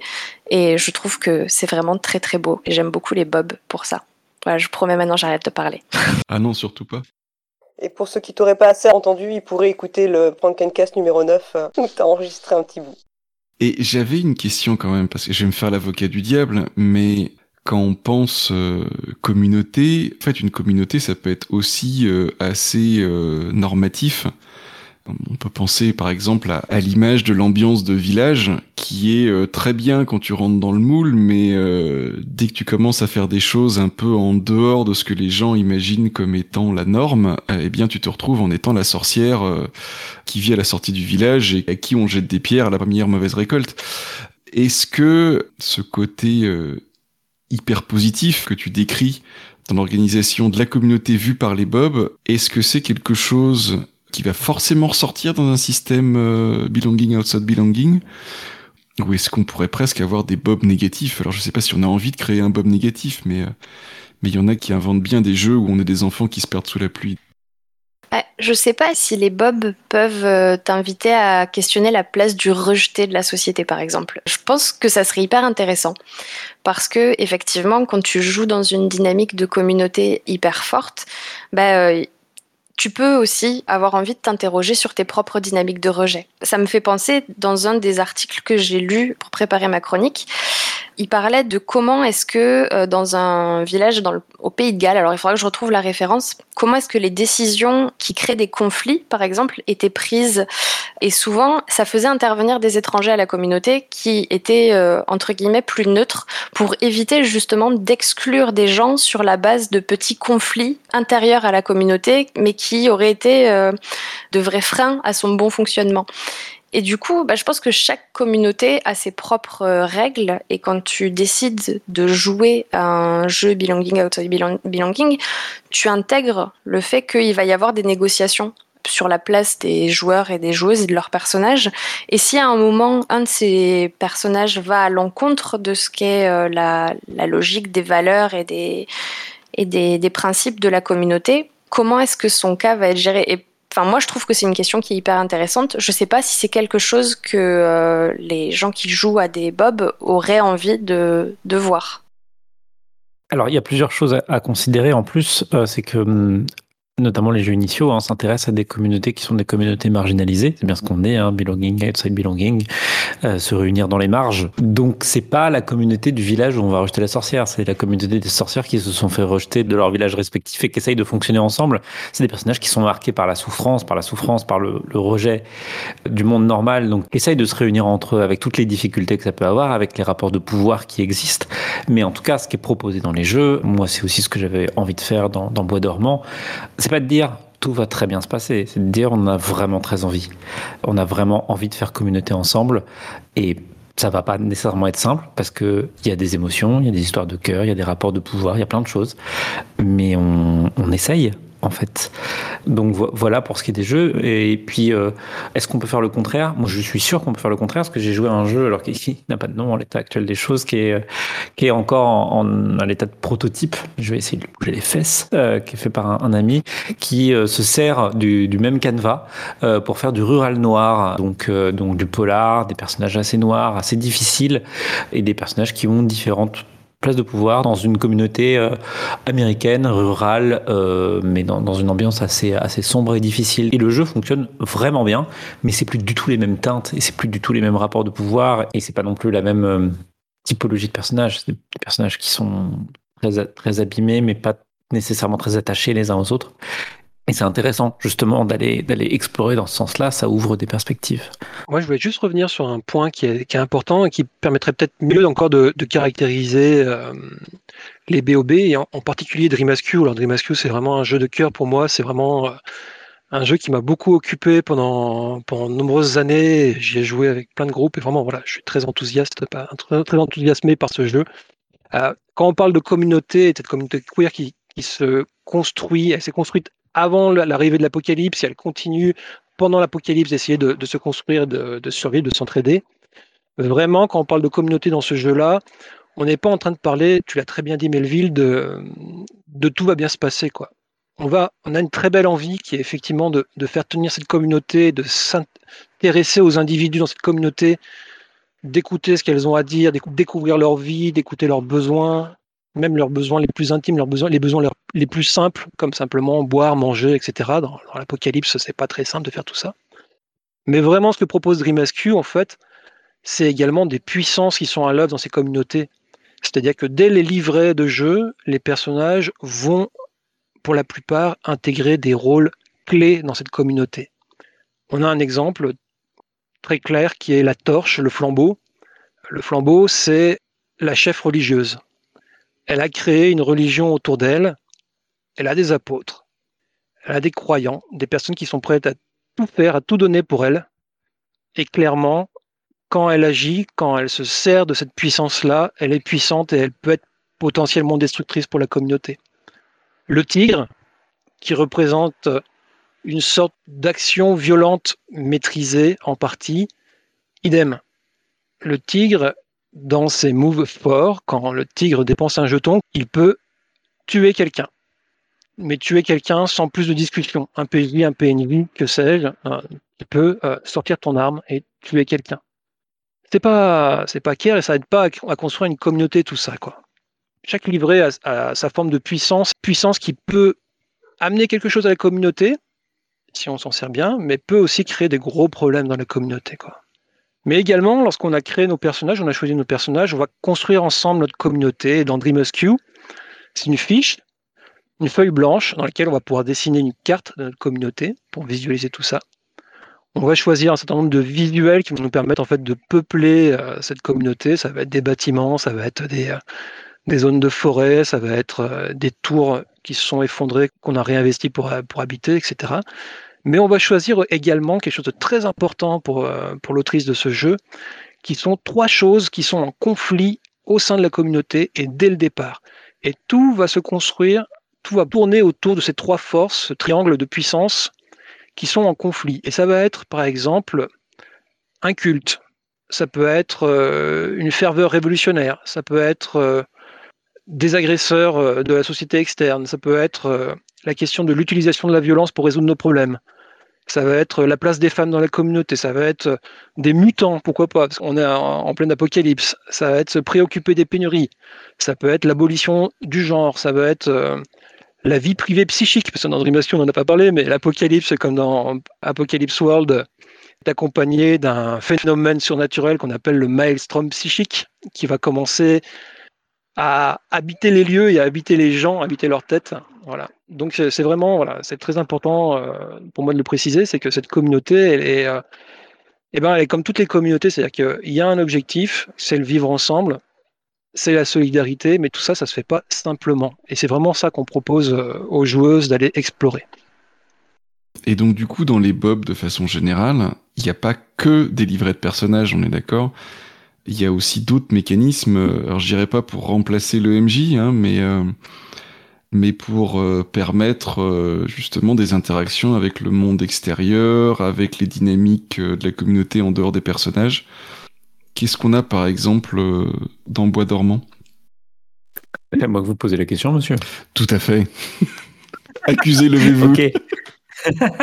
Alors, dans Bois dormant, il y a six, euh, six cadres qui sont proposés. Alors, qu'est-ce que c'est un cadre? Comment ça marche? Je vais, je vais reprendre un peu euh, par la base du début. Je l'ai évoqué à quelques reprises, mais je vais essayer de le faire simple. En gros, on prend le contexte de jeu dans lequel on joue, ce qu'on pourrait appeler l'or hein, euh, concrètement. On va dedans identifier un certain nombre de grandes thématiques structurantes et chaque thématique va avoir un livret avec en gros des choses qu'on peut faire dans le cadre de cette thématique-là, euh, de comment les personnages vont pouvoir interagir avec ce sujet, de comment le sujet va pouvoir venir lui-même poser des problèmes à la communauté et ainsi de suite. Je vais donner euh, quelques exemples. Il y en a qui ont déjà été évoqués euh, notamment par, par Lisa dans d'autres jeux, mais ça reprend un peu la même chose. Si je prends Bois dormant, il y a six cadres qui sont proposés. On n'est pas obligé de prendre les six sur une partie. On peut n'en prendre qu'une partie s'il y a des thématiques qui nous intéressent moins. Il y a euh, le gouvernement qui fait son blocus. Il y a la nature qui est en train de se développer. Il y a les narcosés qui sont extrêmement nombreux et dont il faut s'occuper. Il y a les autres communautés autour qui sont pas nécessairement pacifiques. Il y a les ressources qui viennent à manquer. Et puis il y a en plus les esprits des lieux emblématiques de la ville qui commencent à s'éveiller, à interagir avec les personnages. Et les joueuses vont pouvoir, euh, quand une joueuse n'est pas occupée à jouer son, son, personnage, elle peut venir prendre un des cadres et puis euh, regarder, il y a des listes, des propositions de ce qu'on peut faire avec ce cadre, comment on peut faire intervenir des choses, comment on peut venir poser des problèmes ou donner des, des défis en quelque sorte aux personnages des autres joueuses. Et du coup, ça ouvre cette, cette interactivité où effectivement, comme je disais un peu plus tôt, on répartit effectivement le travail du meneur, euh, en quelque sorte, mais on le répartit par thématique. C'est-à-dire que toute personne a une, autorité qui est environ l'autorité d'un meneur, mais sur un sujet en particulier. Et puis, même ces sujets-là, ça peut tourner au fur et à mesure, de façon à ce que si, par exemple, moi, j'ai euh, au début de la partie en main le cadre qui correspond au blocus gouvernemental, si je vais me confronter au gouvernement ou à ses représentants, je me retrouve pas à jouer à la fois mon personnage et ses antagonistes. Donc, je peux passer mon livret à quelqu'un d'autre pour que, effectivement, j'ai une personne qui soit à même d'interagir avec moi. Je ne sais pas si j'ai été assez clair. Carrément. Euh, moi, c'est quelque chose que j'avais beaucoup aimé dans, dans Saga Héroïque, qu'il y ait en fait euh, cette impression d'avoir ouvert devant soi, un petit peu comme, euh, comme ce que le piano serait à la musique en fait. C'est-à-dire que pour le coup, les notes sont rangées dans l'ordre, on voit tout devant soi, et on décide un petit peu la façon dont on va pouvoir utiliser les différentes parties, les, les cadres, les livrets, les les questions aux autres personnages, euh, les euh, finalement tout est présenté de façon super ouverte, ce qui permet de faire plein de choses. Donc, comme tu dis, euh, faire tourner les cadres, ou au contraire quelqu'un garde les cadres, ou même anathème et hérésie, mais quelqu'un pourrait juste prendre tous les cadres et finalement faire le maître de jeu. Enfin, on, on a quelque part, ouais, toutes les possibilités ouvertes devant soi. Alors, pour être parfaitement transparente, moi, ça m'est arrivé de faire ça. Sur euh, le jeu euh, euh, Before the Spire Force, j'ai fait une petite campagne où on a joué en mode avec MJ. moi, je gérais la partie des cadres et j'ai été chercher des choses dans les cadres et puis les joueuses ne jouaient que leur personnage. C'est une des propositions qui est faite aussi dans le jeu Wonder Home. On propose de jouer avec un guide avec la possibilité de, pour une joueuse, de jouer exclusivement les cadres si elle en a envie. Enfin, c'est pas tout à fait les cadres, c'est pas foutu exactement de la même façon dans Wonder Home. On va, on va y revenir, mais, mais en tout cas de, ne pas jouer de personnage de jouer exclusivement ce qui va s'y intercaler. Et finalement, c'est comme ça qu'on reprend les choses. Et il y a les possibilités de varier. Euh, suis déjà longuement parlé de Bois dormant. Je pense qu'on sera amené à parler des couleurs de l'amitié. Puis je parlerai d'un autre projet qui s'appelle l'insurrection aussi, où, il y a encore une approche différente de comment on va gérer les cadres. Donc il y a vraiment des facilités pour jouer avec ou sans meneur. Donc voilà. Et oui, oui, dans dans, dans Balik Bayan aussi, c'est le cas. Effectivement, euh, on peut jouer avec meneur. A priori, c'est des jeux sans meneur, mais en fait, en fait, c'est hyper fluide vu la façon dont c'est constitué. Et bien justement, si on parlait de Wonder Home, il me semble que RL a des choses à nous dire par rapport à ce jeu. Qu'est-ce que Wonder Home? Alors qu'est-ce que Wonder Home? C'est Melville qui dit. Et après, moi, j'étais plus partie pour faire un petit retour d'expérience de jeu. Voilà, mais euh, donc c'est Melville en fait qui a fait, euh, euh, donc pas seul, hein, je crois que tu avais travaillé avec d'autres personnes, la traduction du kit d'initiation en français. Oui, enfin, si tu veux présenter le jeu, moi ça me pose aucun souci. Hein, vas-y, euh. vas-y. euh, Du coup, pré- présente un petit peu le projet, puis peut-être comment vous êtes arrivé à faire euh, la trad ou tout ça. Comme vas-y. Ok. Alors Wonder Home, c'est un jeu de Jay Dragon, qui est euh, une personne qui crée des jeux aux États-Unis, qui avait déjà fait Sleepaway notamment, euh, qui est aussi un jeu sur la trame Belonging Outside Belonging, avec ses propres variations. Donc Wonder Home a été kickstarté l'été dernier, si je dis pas de bêtises. PDF euh, est sorti il y a pas très longtemps, et dans l'intervalle, il y a eu, bah, à peu près au moment du Kickstarter, il y a eu un, kit de découverte qui est sorti. C'est un jeu qui est présenté comme un jeu pastoral, adjectif qu'on utilise rarement, probablement trop rarement en jeu de rôle avec l'idée qu'on joue des, en gros, des animaux anthropomorphes qui vont euh, voyager euh, et découvrir des contrées et euh, se balader de bled en bled dans un territoire peu défini qui s'appelle Laet et vivre des aventures assez quotidiennes potentiellement. Ça dépend un peu, on, on peut choisir un peu l'ampleur. Moi, j'y retrouve un parfum de, ça parlera peut-être aux virolistes, j'y retrouve un parfum de rêve de dragon à plein d'endroits. Et, et je le trouve vraiment, vraiment euh, chouette, intéressant. Il a un ton particulier, il a un graphisme particulier, euh, très euh, presque livre d'illustration finalement, volontairement bienveillant, avec des livrets de personnages qui sont euh, eux-mêmes assez intéressants. Les livrets de personnages, il faut vraiment concevoir que ce- c'est un peu l'occurrence euh, contemporaine euh, des classes de perso qu'on pouvait avoir il y a très longtemps, sauf qu'ils ont presque plus, des, je dirais, des classes de prestige dans la mesure où ils ont un caractère déjà très très marqué, ils portent du récit en eux. Donc voilà pour ce qui est de Wonder Home, je sais pas trop comment le détailler plus que ça. En tout cas, on, voilà, on joue des voyageurs, c'est des animaux anthropomorphes et l'aventure est plutôt d'ordre quotidien. Ouais. Et donc du coup, ben, moi j'ai eu l'occasion de tester euh, par le groupe que tu as ou créé ou co-créé. Je, suis arrivée dans les derniers. C'est vrai que la particularité de ce groupe, j'en parle parce que euh, on est parti dans l'idée de faire ce que moi j'appelle un peu une campagne partagée. C'est-à-dire que les livrets de personnages, on les a en commun, on les a créés ensemble, en collectif. Et les gens qui sont disponibles au moment où une partie se lance viennent jouer et les personnages tournent. J'ai trouvé que l'idée était très intéressante et j'en parle parce que ça permet de mettre en avant le fait que si on veut jouer en Wonder Home, on n'est pas obligé sur du long terme d'avoir tout le temps les mêmes joueuses, d'être tout le temps à tous les rendez-vous. Une joueuse peut très bien être absente pendant deux parties, on peut très bien accueillir une nouvelle joueuse dans la partie et ça tourne en fait très bien. La particularité par rapport à ce qu'on fait nous, c'est que on se partage les personnages, donc on est obligé de tenir un petit journal de ce qu'on fait avec les personnages pour que ceux qui vont prendre le personnage par la suite peuvent, puissent s'y retrouver. Ah oui, j'avais pas compris tout de suite. Je pensais que tu disais les personnages tournent, c'est-à-dire que bah, tous les personnages sont pas là tout le temps. Mais là, non, c'est carrément on se refile le personnage euh, d'une partie à l'autre. Ouais, mais pas, mais comme il y a 7-8 personnages et qu'on est souvent à 3-4 joueuses, en fait, il y a aussi ce cas-là. On voit, il y a un personnage qui va pas être là une fois, il sera là la fois d'après, euh, donc on va raccorder les, wagons très facilement, en fait. C'est pas gênant. Comme on est des voyageuses, on peut très bien avoir une voyageuse qui s'en va du groupe pour faire un truc dans son coin, recroiser le groupe un peu plus tard avec d'autres éléments du groupe qui étaient pas là, une fois entre deux. Enfin, c'est vraiment pas gênant. Et c'est vrai que pour euh, les joueurs qui ont du mal à, à se coordonner des plannings de parties euh, parce qu'il manque toujours quelqu'un. En fait, euh, déjà, je trouve que cette configuration-là, elle est, très sympa. Je sais pas si tous les bobs permettent ça, mais en l'occurrence, le fait qu'on soit en voyage facilite énormément le fait qu'on puisse s'absenter sur une partie ou deux. Voilà, sur la partie qu'on a faite, euh, j'ai fait facilitatrice, donc c'est encore un autre rôle que les deux qui ont été évoqués, le sans MJ et avec MJ. Inspiré par euh, Melville, j'ai eu la chance de pouvoir écouter deux parties avant pour me faire une idée de comment le jeu tournait. Et ça m'a permis du coup de guider euh, les joueuses qui euh, découvraient le jeu et d'expliquer un petit peu comment on allait procéder, mais de garder quand même ma part de je suis une joueuse et j'ai un personnage et je vais jouer. C'est-à-dire facilitatrice, qu'est-ce que tu fais dans ce cas-là? Donc ce que j'ai fait, c'est qu'en gros, bah, j'ai expliqué un petit peu euh, le, le principe du jeu des personnages, même si on avait tout lu le, le kit avant. Bon, c'est bien de rappeler un petit peu. Ça a été de poser les questions en, début de jeu, euh, qui permet notamment de savoir si on veut euh, jouer euh, de l'action, si on veut jouer chill, se faire un petit peu une idée de l'ambiance de la partie qu'on a envie de faire. De faire le rappel des éléments qui permettent de gagner des jetons, de dépenser des jetons, aussi les éléments de sécurité émotionnelle, etc. Et après de guider un petit peu la première phase de jeu qui est donc la création du coin dans lequel on arrive. On a des, euh, des petites. J'ai transformé ça en petites fichettes. Donc, j'ai tendance à appeler ça des petites fichettes de nature qui ont quelques points spécifiques. Il faut les prendre pas forcément au pied de la quand il y a une nature qui dit c'est une île.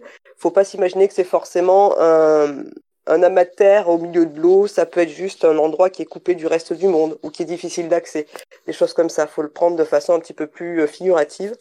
Et euh, chacun de ces éléments, en fait, a des petits détails de ce qui te permet de gagner ou de dépenser un jeton, de particularités spécifiques. Et comme ça, on va en prendre trois. On va les mixer. On va mettre un coup de shaker. et à la fin, on a un coin sur mesure. Et ça, pour le coup, c'est une phase de jeu qui a un super retour. Euh, moi, tous ceux que je vois qui en parlent, c'est vraiment une phase de jeu entière. C'est pas juste une préparation un peu pénible pour savoir dans quoi on va jouer. En fait, on s'amuse déjà énormément sur cette phase-là. Je sais pas, Melville, toi, du coup, ce que t'en as pensé sur les. Toi, t'as fait deux parties différentes avec. Euh, oui, c'est ça. Ouais. Moi, c'est un des trucs que j'ai trouvé intéressant dans Wonder Home, qui est une des spécificités de Wonder Home en termes de euh, d'appropriation, on va dire, du canevas euh, sans sans meneur, c'est que effectivement là, on n'a pas des cadres, mais on a ces coins qui vont se composer de trois natures et donner des lieux originaux. De la même façon qu'on a une espèce de petite fiche qui sert pour créer des PNJ euh, quasiment à la volée. Et ces éléments-là, avec des, des notamment pour les, pour les coins, euh, des, des, des, rituels de création ou euh, pour déterminer qui va décider quoi en termes de présence des divinités, du nom du coin, de comment, comment tout ça se passe. C'est assez riche. C'est facile à prendre en main. Je crois que c'est plus facile à prendre en main qu'un certain nombre euh, de jeux belonging, outside belonging par ailleurs, parce que chaque nature a euh, un nombre de moves assez réduit. Je crois qu'il y en a trois. Donc on n'est pas dans un truc où on va avoir beaucoup, beaucoup, beaucoup de charges d'informations parce qu'on n'est jamais en train de gérer 15 trucs à la fois. On a vraiment des petites listes à droite à gauche pour aller piocher des idées, pour aller piocher des suggestions. Et c'est assez, c'est assez efficace. Moi, la rédaction de Trois jours de soleil, elle doit, euh, pour large partie, à des discussions que j'ai pu avoir avec Jay notamment, sur comment, comment on gère les moves et notamment comment on gère cette fameuse catégorie des, des moves qui ne coûtent rien ou qui ne rapportent rien, des moves qu'on peut faire tout le temps, des, des, actions de, de, personnages, de lieux qu'on peut faire tout le temps et comment c'est ça qui va faire l'essence d'un personnage ou en l'occurrence euh, des, des natures dans le jeu. Donc, moi, j'ai trouvé que c'était un des trucs les plus intéressants.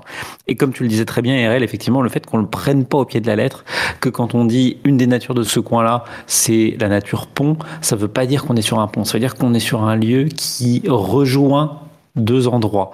Et ça ouvre une espèce de poésie géographique qui, qui fonctionne très très bien dans ce jeu-là. Et ça a aussi une certaine souplesse qui permet de faire quelque chose de vachement sur mesure, ce qui fait que les personnes qui sont à la table en train de jouer vont vraiment faire un coin qui leur parle et qui leur plaît et dans lequel elles vont beaucoup s'amuser. Et déjà, on s'amuse beaucoup à l'imaginer. Après, on arrive chacun avec ses idées un peu farfelues. Enfin, nous, c'était très farfelu en tout cas. On avait des cascades fluo et des licornes qui faisaient de la bière. Mais, euh, on, on, peut vraiment euh, laisser libre cours à son imagination et les associations d'idées marchent super bien et ça, ça permet vraiment d'avoir quelque chose euh, qui nous plaît. Et je, je, vois voilà des joueuses qui, qui étaient sur ces pas du qui disaient ah mais non mais moi ce coin-là j'avais pas envie d'en partir, j'y serais resté tout le temps. voilà donc c'est vraiment une phase de jeu qui marche super bien. Après on a donc la phase euh, la phase de jeu jeu où on va utiliser un petit peu tous ces éléments qu'on a mis en place. C'est vrai que le piège un petit peu que j'ai trouvé de connaître un peu, on, on, crée les secrets aussi de, de l'endroit dans lequel on va jouer c'est d'avoir envie de tous les découvrir avec les personnages après une fois que nous on les a imaginés. Donc euh, nous c'est vrai qu'on a fait le tour d'absolument tout. C'est pas une obligation, c'est vrai que c'est un, un, aspect qui est sympa dans Wonder Home aussi, c'est que les personnages sont pas là pour résoudre des problèmes, c'est pas des héros. C'est vraiment des voyageuses qui ont euh, leurs propres problématiques et quand elles arrivent quelque part, elles sont pas là pour être euh, sauveuses du monde. Donc on n'est pas obligé euh, de s'immiscer dans les problématiques locales si on n'a pas envie, ou des choses qu'on a mis en place et puis que finalement on n'a pas envie de l'explorer, on n'est pas obligé de le faire, il n'y a rien qui nous force. Donc euh, ça, ça donne une liberté et ça, ça enlève aussi un petit peu le poids que les joueuses peuvent avoir sur les épaules quand tu joues un personnage héroïque qui doit absolument bien faire et réussir et le un peu play to win comme vous disiez tout à l'heure. Hein. Ça me fait penser euh, un peu, alors je sais pas s'il y a s'il y a vraiment un lien, hein, mais euh, euh, quelque chose qu'on entend beaucoup en ce moment, euh, en particulier sur les, sur les courants alternatifs, les, euh, les bacs à sable du quotidien. L'idée d'arriver à jouer un petit peu plus le quotidien de personnages qui sont pas forcément exceptionnels, enfin, où il n'y a pas de, de sollicitation extérieure de sollicitation, je dirais même un gros mot extra-diégétique, c'est-à-dire en gros le MJ qui dit "Eh, au fait, tu as eu un rêve cette nuit et ou ah il y a quelqu'un qui vient te voir pour que tu fasses partie du club de musique." Dans un jeu normal, on se sent vachement obligé de de faire ce genre de choses. Et j'ai l'impression, ce que tu racontes, c'est, c'est aussi un peu l'idéal que dont parlent les gens qui font les, les bacs à sable du quotidien, c'est que bah il y a une accroche qui te plaît pas, euh, bah c'est pas grave en fait, tu, tu la laisses tomber, tu vas faire autre chose si c'est ça qui te plaît le plus. Mais c'est marrant parce que moi vraiment, enfin je faisais le parallèle tout à l'heure avec Rêve de Dragon. Alors dans Rêve de Dragon, il y a des, des, des à personnages très très forts avec les rêves d'archétypes. Mais euh, moi ça me, ça me renvoie à, la pratique que j'avais euh, jeune adulte quand j'ai joué en club de jeux de rôle à Rêve de Dragon, où on avait d'un côté des scénarios, des campagnes, des machins, mais aussi des fois des séquences euh, qui étaient vraiment juste de l'ordre de le quotidien du voyage. On va pêcher, il y a le haut rêvant qui va méditer sur trois cailloux parce qu'il est sûr qu'il a vu des runes, et on fait pas chose, mais, mais on coexiste, on fait vivre nos personnages dans ce qui les intéresse, dans ce qui les aime. Alors, Bon, c'est Rêve de Dragon, donc c'était beaucoup, beaucoup, beaucoup plus mécanisé, mais je crois que l'affiliation, elle, euh, elle existe fondamentalement à cet endroit-là. Après, justement, ça me fait penser, il y, a des gens qui disaient que le fait qu'on soit un peu lâché sans filer comme ça, avec justement pas forcément un système de règles qui régit, pas forcément un scénario qui est préécrit, etc., c'était pas très accessible. C'était pas évident pour des débutants, alors je suis d'accord et pas d'accord. Moi, c'est la première fois que je joue à un Bob, et c'est la première fois que je joue à Wonder.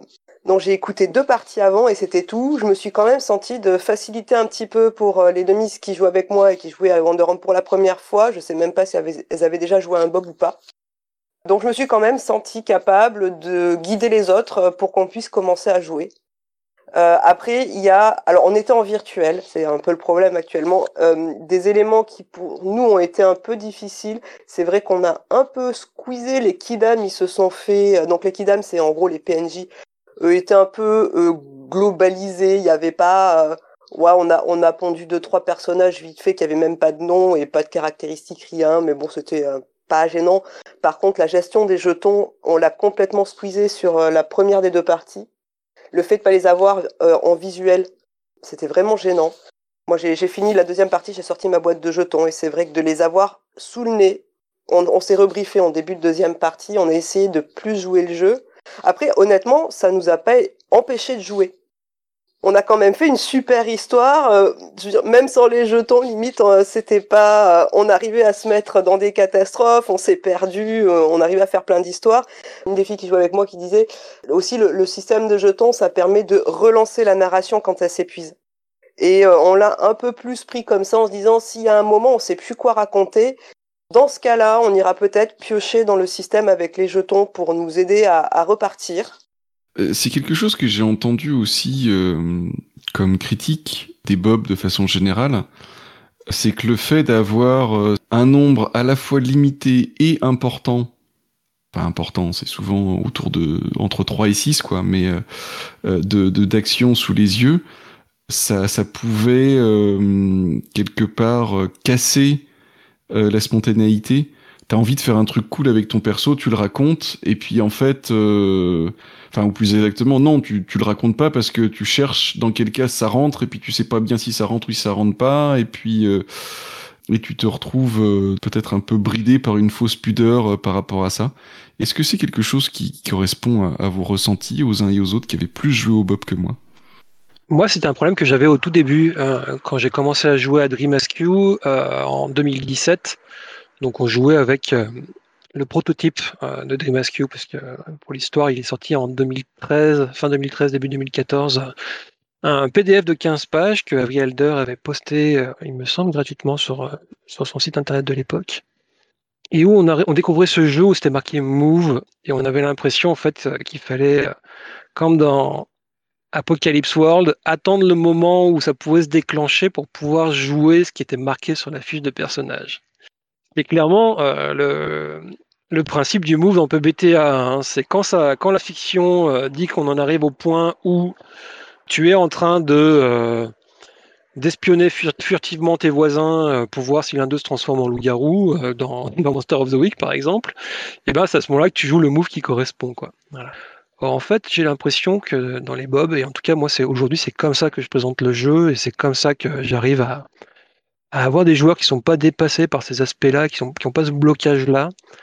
Pour moi, tout ce qui est marqué sur le livret dans la catégorie Move, de la même façon que ce soit un livret de personnage ou un livret de cadre, c'est vraiment des choses pour s'inspirer. Tu as des propositions où quand tu ne sais pas quoi faire, mais que tu veux donner du rythme en faisant intervenir ton personnage, eh ben, tu peux tout simplement piocher dans la liste.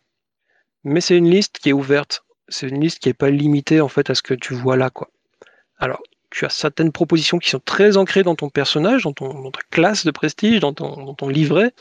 Donc tu vas avoir très envie de les jouer. Hein, si on te dit que ton personnage il a été il a reçu récemment des, pouvoirs magiques et qu'il les maîtrise pas très bien, il sait pas trop d'où ça vient, il entend des voix dans sa tête, bah, tu vas avoir très très envie d'essayer de canaliser cette énergie pour, pour lancer un, sortilège parfait, ou tu peux avoir envie de voir ton personnage submergé par cette énergie magique, et donc tu vas avoir des petites phrases qui vont être dans tes moves forts, tes moves euh, vulnérables, tes moves faibles. Mais il faut s'autoriser aussi à vraiment à broder avec tout ça, quoi tu retrouves cette explication-là, elle n'est est pas de moi, hein, je n'ai pas, pas un truc que j'ai inventé, tu retrouves vraiment cette explication dans l'esprit qu'insuffle euh, Avrielder dans, dans son jeu Dream En plus, oui, ça, correspond. Quand on s'est justement au début de partie dit qu'est-ce qu'on joue, enfin comment on joue, on était parti, on avait des semaines de merde, on s'est dit on joue chill. Alors, bon, on joue chill, on va mettre du mystère et de la magie, mais on joue, on joue chill pas que les personnages et pas que l'univers. En fait, nous, on avait envie d'être chill aussi, donc peut-être ça a joué dans le fait que on n'avait pas trop envie de, de, se charger de règles de jeu ou de système, etc. Et ça n'a pas empêché non plus la partie de tourner pour autant. Moi, moi je, je vois pas ça comme un défaut, au final. C'est juste qu'en effet, en, exploration du jeu, on a légèrement, au moins sur la partie, la première partie, on a un petit peu squeezé. Donc en, termes de test, du coup, il manquait quelque chose. Donc on voulait quand même tester le système de jetons pour voir ce que ça faisait. Mais c'est vrai qu'en fait, euh, on a complètement pu jouer sans. Je te rassure, moi, ça m'arrive très souvent de jouer à des jeux BOB en oubliant mes jetons. Hein. en jouant des choses, et puis les gens me disent Ah, mais t'aurais pas dû prendre un jeton Oui, oui, c'est possible. ok, je, prends mon jeton 20 euh, minutes plus tard quand on fait une pause. Bah, pour conclure sur Wonder Home, du coup, pour moi qui suis une grosse teubée du système en général, je l'ai trouvé vachement accessible. C'est quand même assez fluide. Il y a très peu de contenu à savoir et à mémoriser avant de pouvoir jouer. Honnêtement, je trouve que c'est. Alors, je sais pas si c'est valable pour tous les bobs, mais en tout cas, pour Wonder Home, c'est un jeu qu'on peut euh, facilement confier à des gens euh, qui peuvent avoir des difficultés avec euh, bah, justement les lancers de dés, mais avec les chiffres, avec les, les trucs à mémoriser, avec les systèmes complexes. Du moment qu'on est assez à l'aise pour raconter, pour parler, en fait, je trouve que c'est très fluide. Alors moi, de ce que j'ai lu, globalement, euh, on, est, on reste sur des choses quand même euh, assez accessibles. Enfin, surtout si je compare à, à un certain nombre de jeux, euh, notamment Descendants de l'Apocalypse, où on se retrouve avec des, listes de, de moves et de variantes de moves très longues, très techniques, qui sont chacun des, micro-règles en soi. Euh, là, l'avantage, c'est que c'est un système unifié, vraiment, en termes de fonctionnement. Euh, donc, il n'y a pas trop de surprises, il n'y a pas chaque action qui a ses micro, euh, ses micro-règles. Et, et, vraiment, ça, ça fluidifie et ça simplifie l'accès. Il y a évidemment la difficulté de se retrouver à être en posture de meneur et de joueuse à la fois, qui est inhabituelle, hein, indéniablement, mais passer un petit temps d'ajustement, on s'y fait très bien. Euh, de mon expérience, les gens qui n'ont jamais fait de jeu de rôle ou qui n'en plus fait depuis hyper longtemps prennent les trucs en main très très simplement. J'ai eu l'occasion de vraiment jouer avec plein de gens qui avaient des, des, profils rôlistes euh, plus ou moins nourris. Et il n'y a pas. Enfin, l'acquisition des mécaniques de jeu, du fonctionnement, c'est rapide et c'est vraiment complexe en tout cas. Après, voilà, il y, a des subtilités. Du coup, moi, je voudrais juste euh, rebondir sur une chose que tu as dit, RL, et que j'ai trouvé hyper intéressante. Ça m'a fait penser. Euh, tu dis que le système est hyper accessible, mais du coup, dans la première partie de Wonder Home que vous avez fait, vous avez décidé de vous en extraire un peu. Et je trouve que c'est hyper intéressant parce que ça montre aussi que c'est un système qui est hyper plastique. Tu peux décider de pas t'en servir complètement, ça posera pas de problème pour jouer. Et je trouve que c'est un peu une espèce de révélation. En fait, j'ai pensé à ça en t'écoutant parler et je me dis mais euh, c'est hyper intéressant parce que ça met aussi en place une dynamique sociale à la table où en gros on peut se dire euh, ok on joue à ce jeu avec euh, telle mécanique proposée mais on n'a pas forcément très envie de faire ça. Et ben au final ça commence à poser un espèce de cadre de bah, on, on est la communauté de joueuses qui va s'approprier ce jeu et je je sais pas, je trouve que tu m'as fait une espèce de petite fulgurance. Merci, euh, RL. J'ai la même, hein. je dois t'avouer que, enfin, j'ai la même à ce que tu viens de dire parce que j'avais pas remarqué au moment où, où RL en a parlé.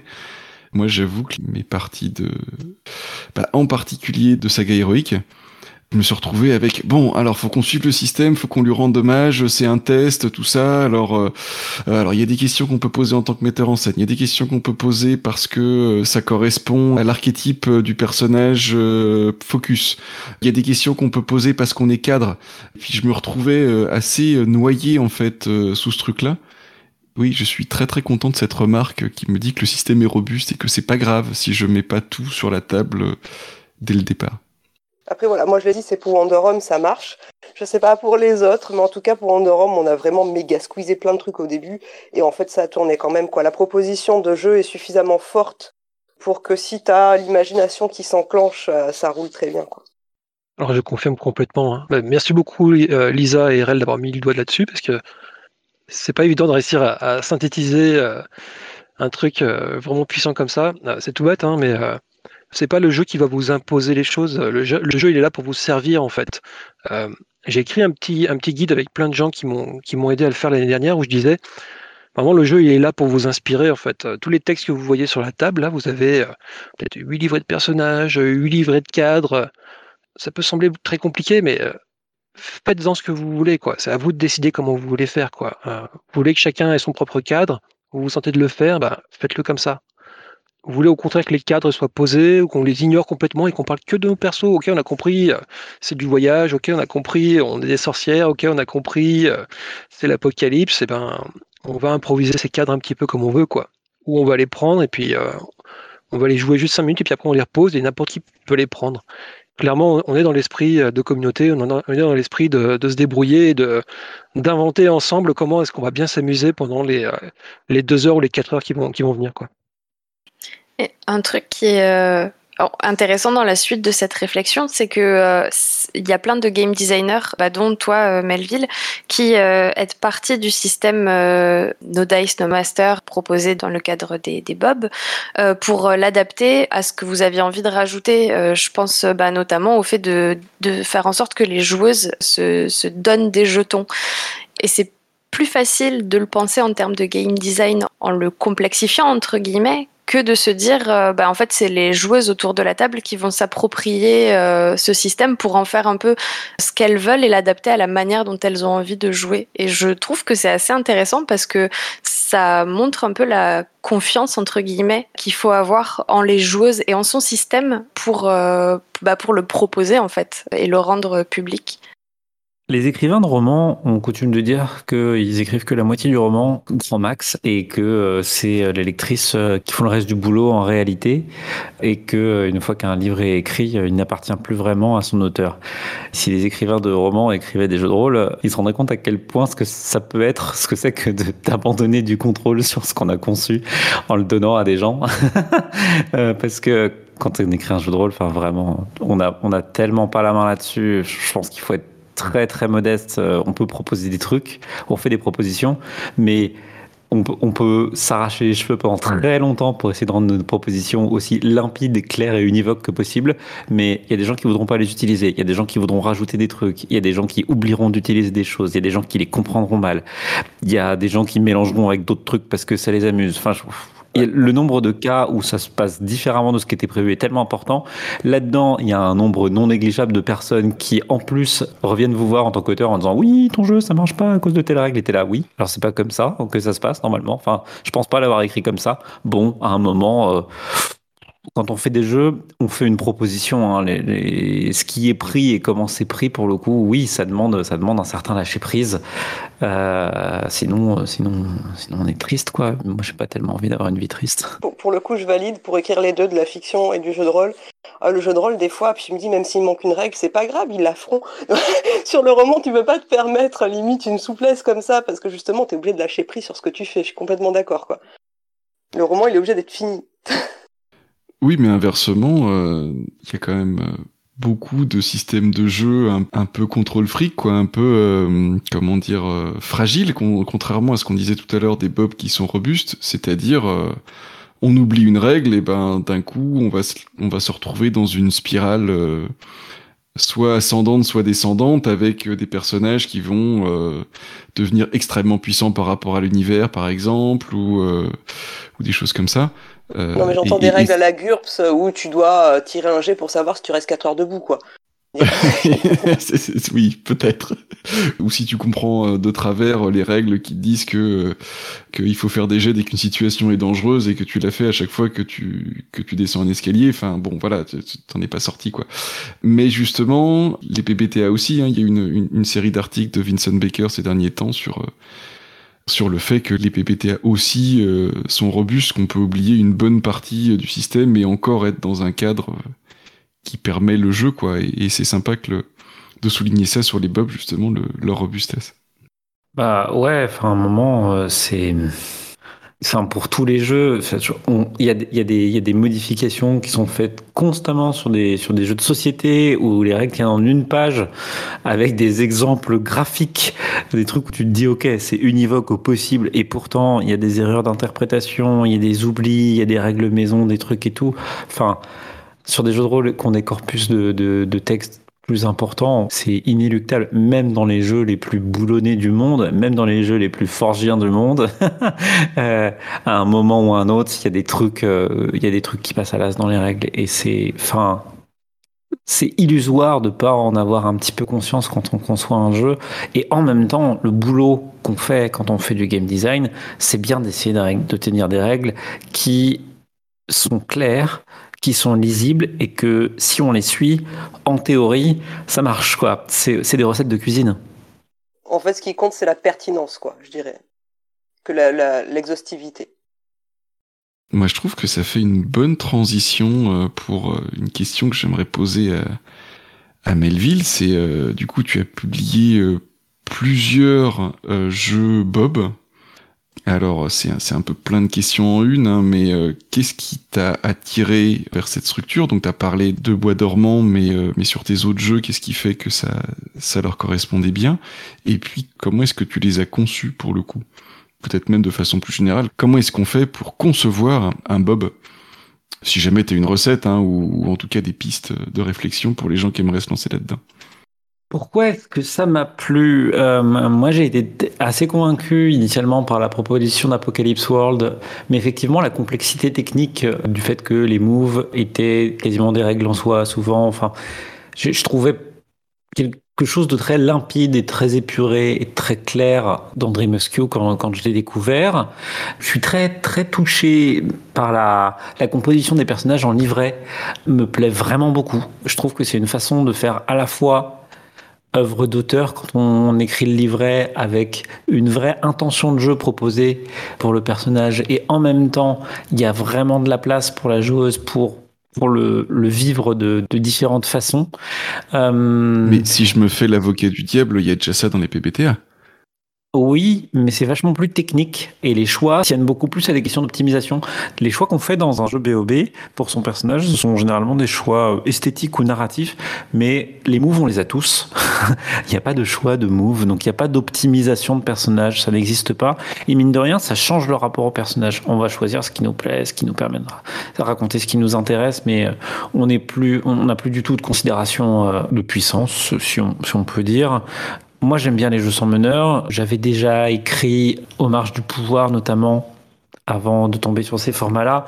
J'ai beaucoup joué à Fiasco, j'ai beaucoup, beaucoup, beaucoup recommandé. J'ai joué à pas mal de, jeux sans meneur différents, je, à commencer par euh, Perfect Unrevised, qui était, je pense, un des premiers jeux sans meneur de Avery, mais aussi euh, The Quieteer, parce que, mine de rien, elle en a quand même fait quelques-uns avant de faire euh, Dream Et du coup, je, Enfin voilà, moi c'est un format qui, me parle, que je trouve intéressant.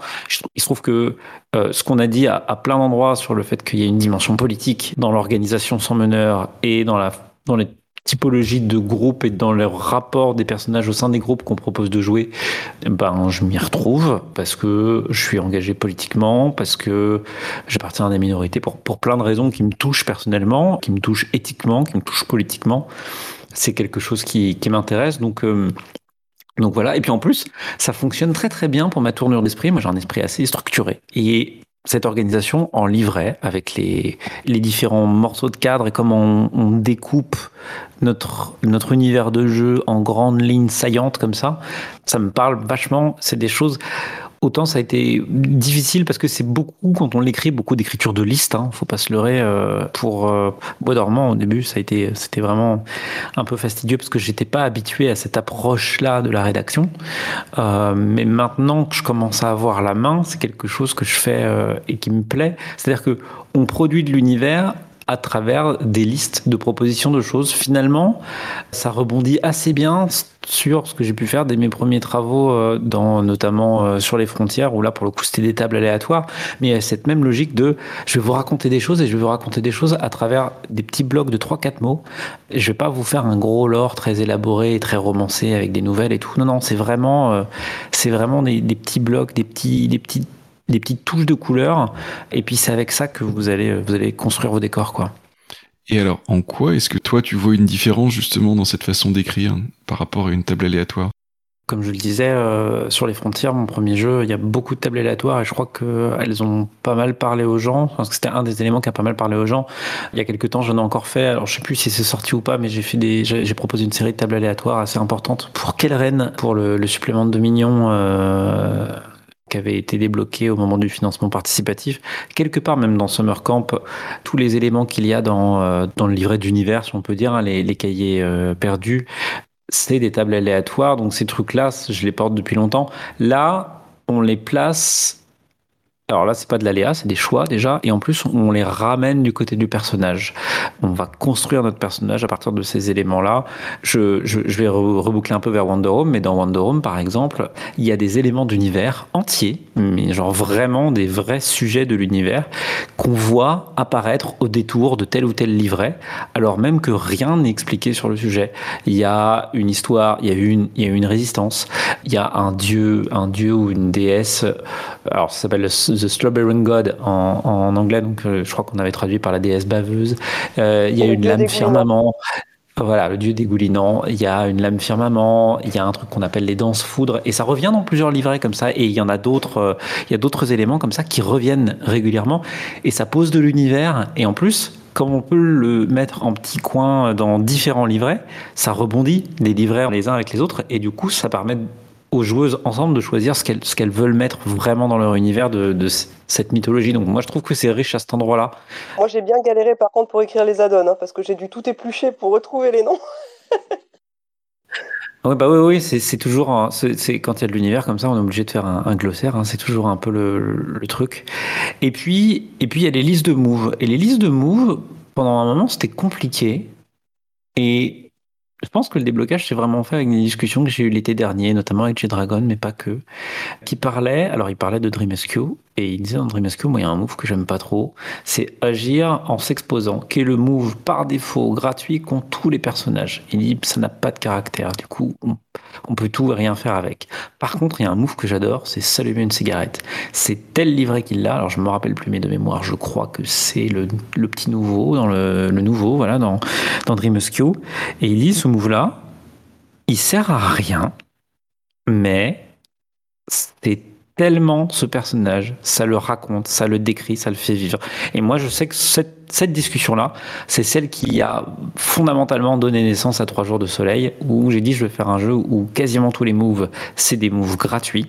Et les moves gratuits, ils ne servent, c'est, et on dit plus move gratuit ou move, move euh, facile, on dit ce que tu peux tout le temps faire. Ça, c'est ce qu'il y a aussi, ce que dit Jay aussi dans, dans Wonder Home, ce que tu peux tout le temps faire. Donc vraiment, c'est ce qui va caractériser ton personnage. Et je trouve que c'est hyper intéressant à écrire et à concevoir un personnage à travers la façon dont il agit. Et dans le cas de jeux de rôle, où on est dans de la fiction du faire, où on joue, on fait vivre des personnages, les décrire à travers ce qu'ils font, quotidiennement, simplement, facilement, et en même temps avoir cette liste qui peut servir aux joueuses tout le temps en disant je sais pas quoi faire, je vais faire ça. C'est hyper riche. Donc moi j'ai fait ça en trois jours de soleil et puis et puis après après trois jours de soleil, bah, se sont déclinés quelque part sur la route, se souvenir de novembre et les bourgeons où, l'écriture pour le coup elle se fait très simplement. Moi un jeu comme ça, la réalité c'est que je l'écris en moins d'une semaine parce que maintenant j'ai la rythmique et que une fois que je sais quel personnage je vais mettre dedans, les moves, ils me viennent tout seuls. Je me dis, si j'étais cette personne-là, qu'est-ce que je ferais quotidiennement? Comment j'existerais, moi, de façon euh, unique? Et eh ben, et eh ben voilà, et c'est comme ça que ça s'écrit. Et c'est vraiment chouette comme façon de se mettre dans les personnages. Et puis pour les livrets de, de décor, c'est des logiques assez proches finalement. Donc, si je te comprends bien, par rapport à un PBTA, on va plutôt essayer euh, de chercher euh, par rapport à un genre donné, mettons un genre de super-héros, par exemple pour Masque, on va chercher, ah bah oui, tel type de super-héros, qu'est-ce qui fait euh, tellement mieux que les autres, qu'il est seul à pouvoir faire, ou etc. Là, t'es plutôt dans qu'est-ce que ce personnage que j'ai envie de voir vivre fait au quotidien? C'est bien ça? Ouais, vas-y, on prend Batman là, tu vois. On dit, ok, on va faire un livret pour Batman. Et eh ben, il y a, alors, il y a les moves forts. Ça, c'est les moves de Batman, casser la gueule à un bonhomme, ce genre de truc. Et puis, t'as les moves quotidiens. Appeler Alfred. Voir au loin le bat signal. Poser une question à l'ordinateur. Voilà, on, peut avoir comme ça. Et là, je suis sur Batman, donc un personnage qui est en soi extraordinaire. On peut vraiment aller chercher des choses qui vont caractériser le personnage et on peut teinter plein de choses. Et, du coup, ce sera pas la même liste, évidemment, si c'est euh, toujours sur le même exemple, un Batman euh, type la série des années 60 ou une version, euh, une version plus, plus contemporaine ou plus sombre ou plus. Enfin voilà, il y, y a, plein de. Il y a plein de façons de faire les choses. C'est vraiment quel caractère on veut, et puis du caractère, on va, on va sortir les choses. Et on peut faire de l'extraordinaire avec. Moi, il se trouve qu'en plus, avec des couleurs de l'amitié, euh, on est sur des trucs contemporains, sans fantastique, avec des personnages qui servent euh, à jouer euh, potentiellement assez close to home, en tout cas, qui pourraient être des gens qu'on croise, quoi, ou qu'on connaît. Donc, ces gens vont se définir parce qu'ils sont au quotidien. C'est une série de jeux qui parle de l'amitié, du temps qui passe, donc c'est comment on les reconnaît dans le groupe d'amis, qu'est-ce qu'ils font, qu'est-ce qu'ils ont de particulier dans ce groupe d'amis-là. Donc, on va évidemment, dans ce cas précis, euh, moi, j'allais pas mettre des trucs euh, délirants. Je voulais qu'on puisse euh, s'y identifier à ces personnages, quoi. Et ce serait pas le moment de dire que vous êtes en ce moment en train d'enregistrer des parties, ou en tout cas de les avoir en live de ta série Des couleurs de l'amitié? Ah bah si on peut. Alors je sais pas quand on va sortir. Je ne sais pas quand va sortir ce podcast. Mais oui, on live stream ou on a live streamé euh, les parties des quatre jeux. Alors ce sont quatre jeux qui sont interconnectés mais qui peuvent se jouer de façon indépendante. Hein, et il n'y a pas d'ordre précis nécessaire. Euh, mais en tout cas oui, on joue les jeux. On est à 5 et il y a une personne, une sixième personne qui s'appelle la fille d'à côté qui fait des illustrations en direct en plus sur les jeux. Et c'est un format qui me plaît bien. Moi qui très peu d'expérience en actual play jusqu'ici. Et j'aurais pas prétention à être une joueuse exceptionnelle en plus, euh, comme d'autres personnes peuvent l'être euh, en actual play. Mais en tout cas, le projet est vraiment chouette. Euh, et puis, on met les vidéos en dispo sur YouTube après. Donc voilà, au moment où on enregistre, on a joué la semaine précédente. Ce souvenir de novembre, qui n'est pas le, jeu le plus facile à aborder de la série parce que on parle d'amis qui font le deuil d'un des leurs. Mais, mais oui, c'est un, un, projet que je suis contente de porter, d'autant plus que moi, j'avais pas beaucoup joué au jeu, puisque lors des playtests, la plupart du temps, j'ai plutôt confié les jeux, les jeux à des gens en disant vous lisez le jeu, vous jouez, moi je vous écoute. Comme ça, je vois, ça, ça m'évite de compenser, euh, ça m'évite de compenser au moment du test euh, des choses qui seraient pas dans les règles euh, sans même m'en rendre compte. Donc euh, même euh, si j'arrive pas à faire le montage à temps, il euh, y a moyen de retourner voir les vidéos quand même. Quoi. Alors oui, oui, oui, oui, de toute manière, ils vont tous être sur le YouTube de la fille d'à côté. Alors si vous cherchez la fille d'à côté sur YouTube, vous allez galérer, mais si vous tapez des couleurs de l'amitié, normalement, vous allez nous trouver. Super, on mettra le lien en description. Et puis une fois que vous avez vu ces parties enregistrées sur Internet, allez acheter un des un des quatre jeux de, des couleurs de l'amitié pour, débuter. Et moi, je vous recommande très très chaudement Trois jours de soleil, euh, par lequel j'ai débuté euh, l'année dernière, qui est extrêmement extrêmement beau, extrêmement simple. On joue une bande d'ados, des amis qui partent camper pendant trois jours. Et euh, tout ce que disait Melville sur la simplicité d'écrire des moves, des petites choses du quotidien, en fait, on les, on les retrouve en fait dans, dans la proposition du jeu. On va vraiment avoir des, personnages dans lesquels on va vraiment tous se, pouvoir se glisser très facilement. Ils font des choses simples, de, de, potes qui font du camping. La partie se déroule très naturellement. On se retrouve très vite plongé dans cette ambiance. Moi, j'ai joué l'année dernière quand on était encore entre les confinements. Euh, très peu de possibilités de sortir et tout, et ça m'avait vraiment, vraiment plongé dans cette histoire de, week-end de camping. Euh, c'est vraiment un jeu euh, fabuleux, et après, je vous, invite après à découvrir les trois autres. Alors, je profite de cette pause pour euh, faire ma fangirl. Euh, moi, c'est quelque part sur la route que euh, j'ai sur-adoré parce que j'y ai joué pour la première fois à un moment où on était confiné et où j'avais beaucoup besoin de me rappeler euh, des déplacements euh, pour aller à des matchs avec mon équipe de roller derby. Et donc, on a joué à quelque part sur la route pour se raconter qu'on allait à un match de roller derby avant de jouer à un jeu sur le roller derby avec des copines de derby. Et ça m'a fait vraiment beaucoup de bien. Voilà, c'est petit euh, shout-out de fangirl de ce jeu.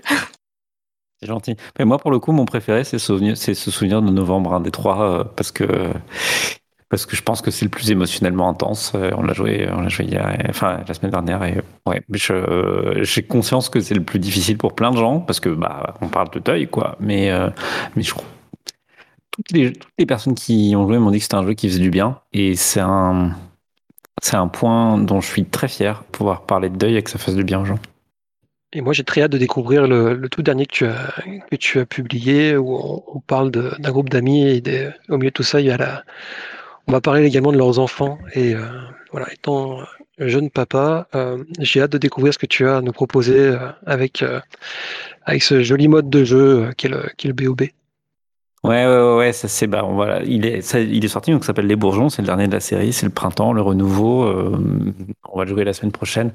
Et puis ces quatre jeux-là, pour le coup, c'était facile à écrire aussi parce qu'ils ont exactement la même structure. Et je voulais vraiment qu'ils puissent faire série de ce point de vue-là, c'est-à-dire qu'une fois qu'on a joué un des quatre, pour les suivants, bah, on lit les livrets et puis c'est parti. C'est exactement les mêmes mécaniques. C'est une, une, déviation un peu particulière des BOB parce que euh, euh, ça utilise très très peu de jetons.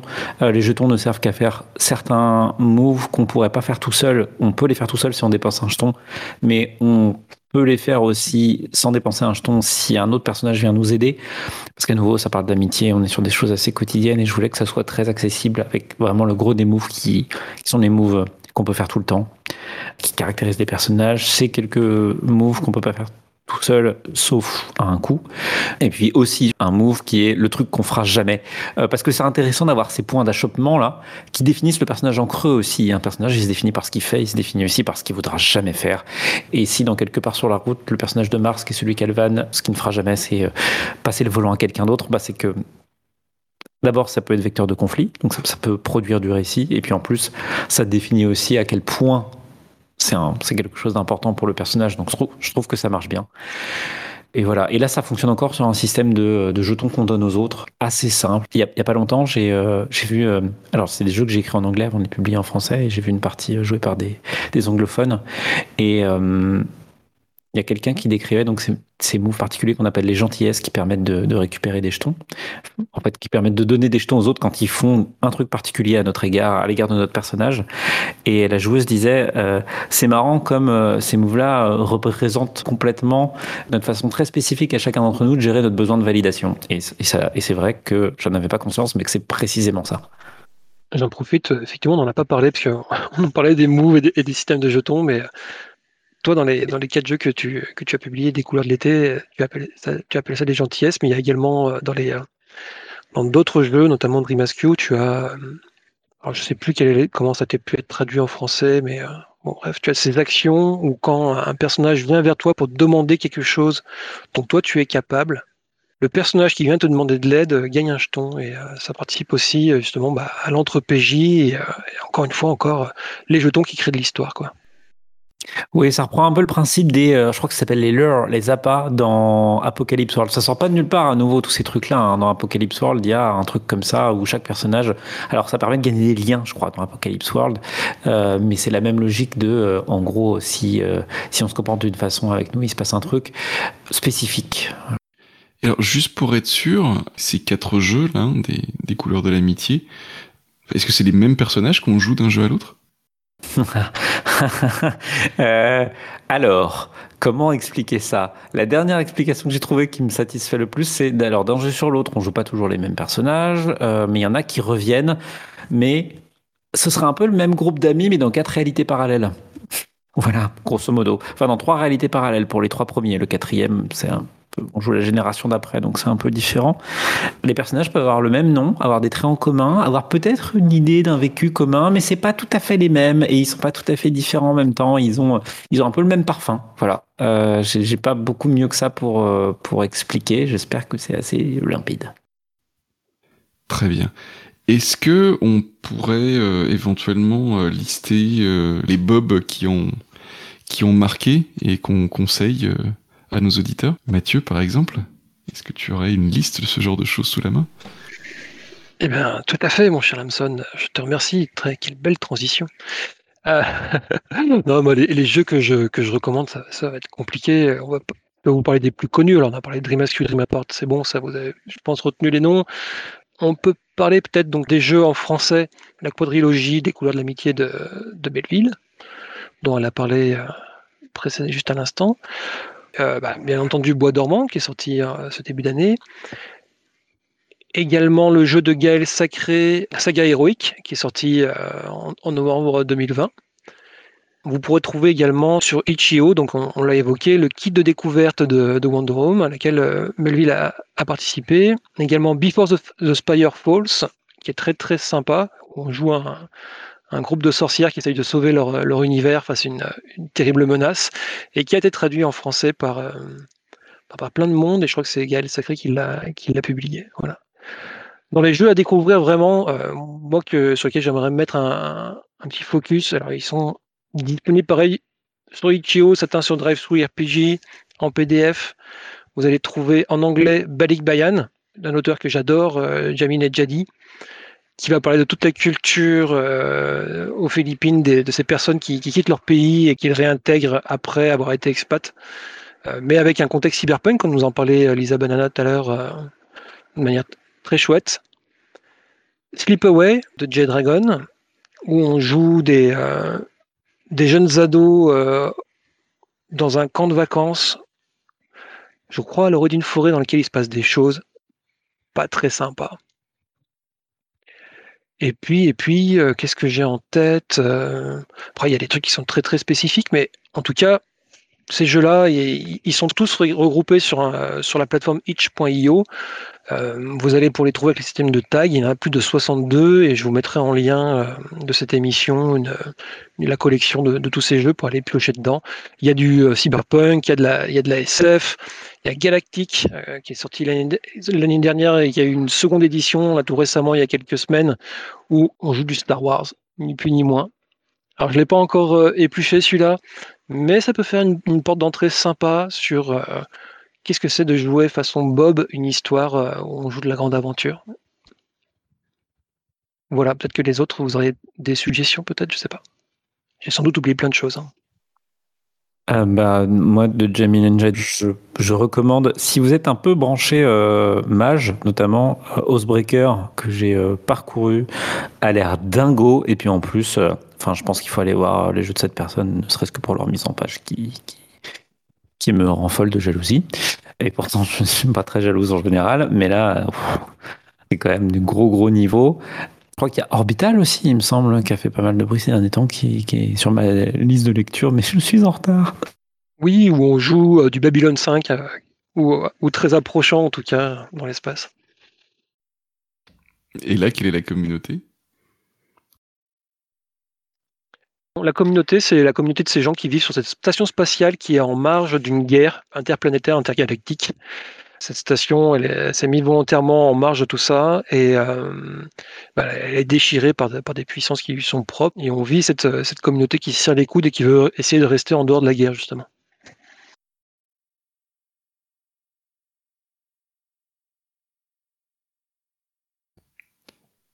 Ok, bah ça va faire plein de liens à mettre en description.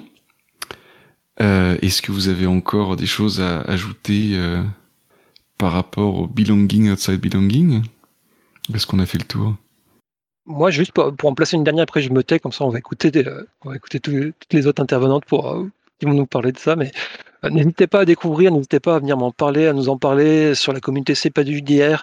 Si vous avez des demandes de conseils, si vous avez joué, mais ça n'a pas fonctionné, si vous voulez euh, en savoir plus sur comment on peut appréhender ces jeux de manière simple, euh, on a écrit des choses là-dessus et puis on sera toujours euh, vraiment heureux de, partager nos expériences sur ces jeux-là. Moi, encore une fois, c'est aujourd'hui la façon, alors pas forcément dans la façon dont on écrit les jeux. Moi, je suis pas un auteur de, de, grands jeux. J'ai des petits bidules pour m'amuser avec mes copains, avec ma famille, mais vraiment ce que je retiens mieux. Oui, c'est ça, ouais. Et puis des fois, ça marche. Euh, non, mais vraiment, ce que je retiens, moi, c'est vraiment l'ambiance aux tables des, euh, des, BOB. Et c'est vraiment un truc qui, euh, voilà, qui m'a heurté de plein fouet il y a, il y a maintenant 4 ans et, et j'en démords pas. Et, voilà pourquoi ça me fait très plaisir de, de, vous en avoir parlé avec vous ce soir. Il y a eu plein de belles choses qui ont été dites et ça m'a vraiment fait très, très plaisir. Bon, bah, je peux relayer. moi, mon mot de la fin, ça serait un petit peu. J'ai essayé, c'était bien je recommencerai. Euh, puisque tout le monde fait sa petite pub, euh, du coup j'ai sorti euh, du contenu supplémentaire pour Wonder Home, s'il y en a qui sont intéressés. Et j'ai oublié de préciser, mais c'est vrai que c'est un jeu qui est tout public aussi, donc c'est un jeu qu'on peut faire en famille. Et ça c'est bien, il n'y en a pas assez. Effectivement. Lisa, un mot de la fin? Euh, oui, d'accord, un mot de la fin. Euh, jouez au bob, faites des bobs, et euh, si vous avez envie de discuter de sociologie, n'hésitez pas à venir me trouver. Je suis sûre qu'on pourra avoir des échanges très intéressants. Melville, tu voulais rajouter quelque chose? Si vous êtes déjà un peu familier, familière de ce format de jeu et que vous vous intéressez aux jeux sans meneur, une fois que vous avez bien poncé tout ce qui existe en, jeu BOB, jetez un œil à, à, ce qui existe dans la catégorie qu'on appelle Party Game. Il y a des trucs assez fascinants aussi du genre. Euh, du genre Le Roi est mort de Vincent Baker, du genre un jeu qui a été traduit par une personne qui, euh, je crois, est en train de se cacher derrière son micro là, euh, qui s'appelle MFZ Firebrand. Ou, et puis il y en a, d'autres. Il y a, des choses, il y a des choses très très très très très intéressantes. Ok, et ben ça, ça sera sûrement une autre émission. Exactement, ça sera l'objet d'un autre radio rôliste. Super. Euh, eh ben, merci à toutes et à tous pour cette, euh, pour tous vos, vos retours et vos, vos points de vue sur les bobs. J'espère que ça a donné envie euh, à ceux qui n'ont pas encore testé d'essayer, de ceux qui ont testé mais qui n'avaient pas compris comment ça marchait de réessayer. Moi, je me, je me cale un peu dans cette catégorie-là et dans ceux qui ont envie de réessayer en tout cas. Et puis, je crois qu'on a déjà été bien assez long comme ça, donc on va rendre l'antenne. Allez, au revoir tout le monde. Salut tout le monde, des bisous. Au revoir tout le monde et merci beaucoup.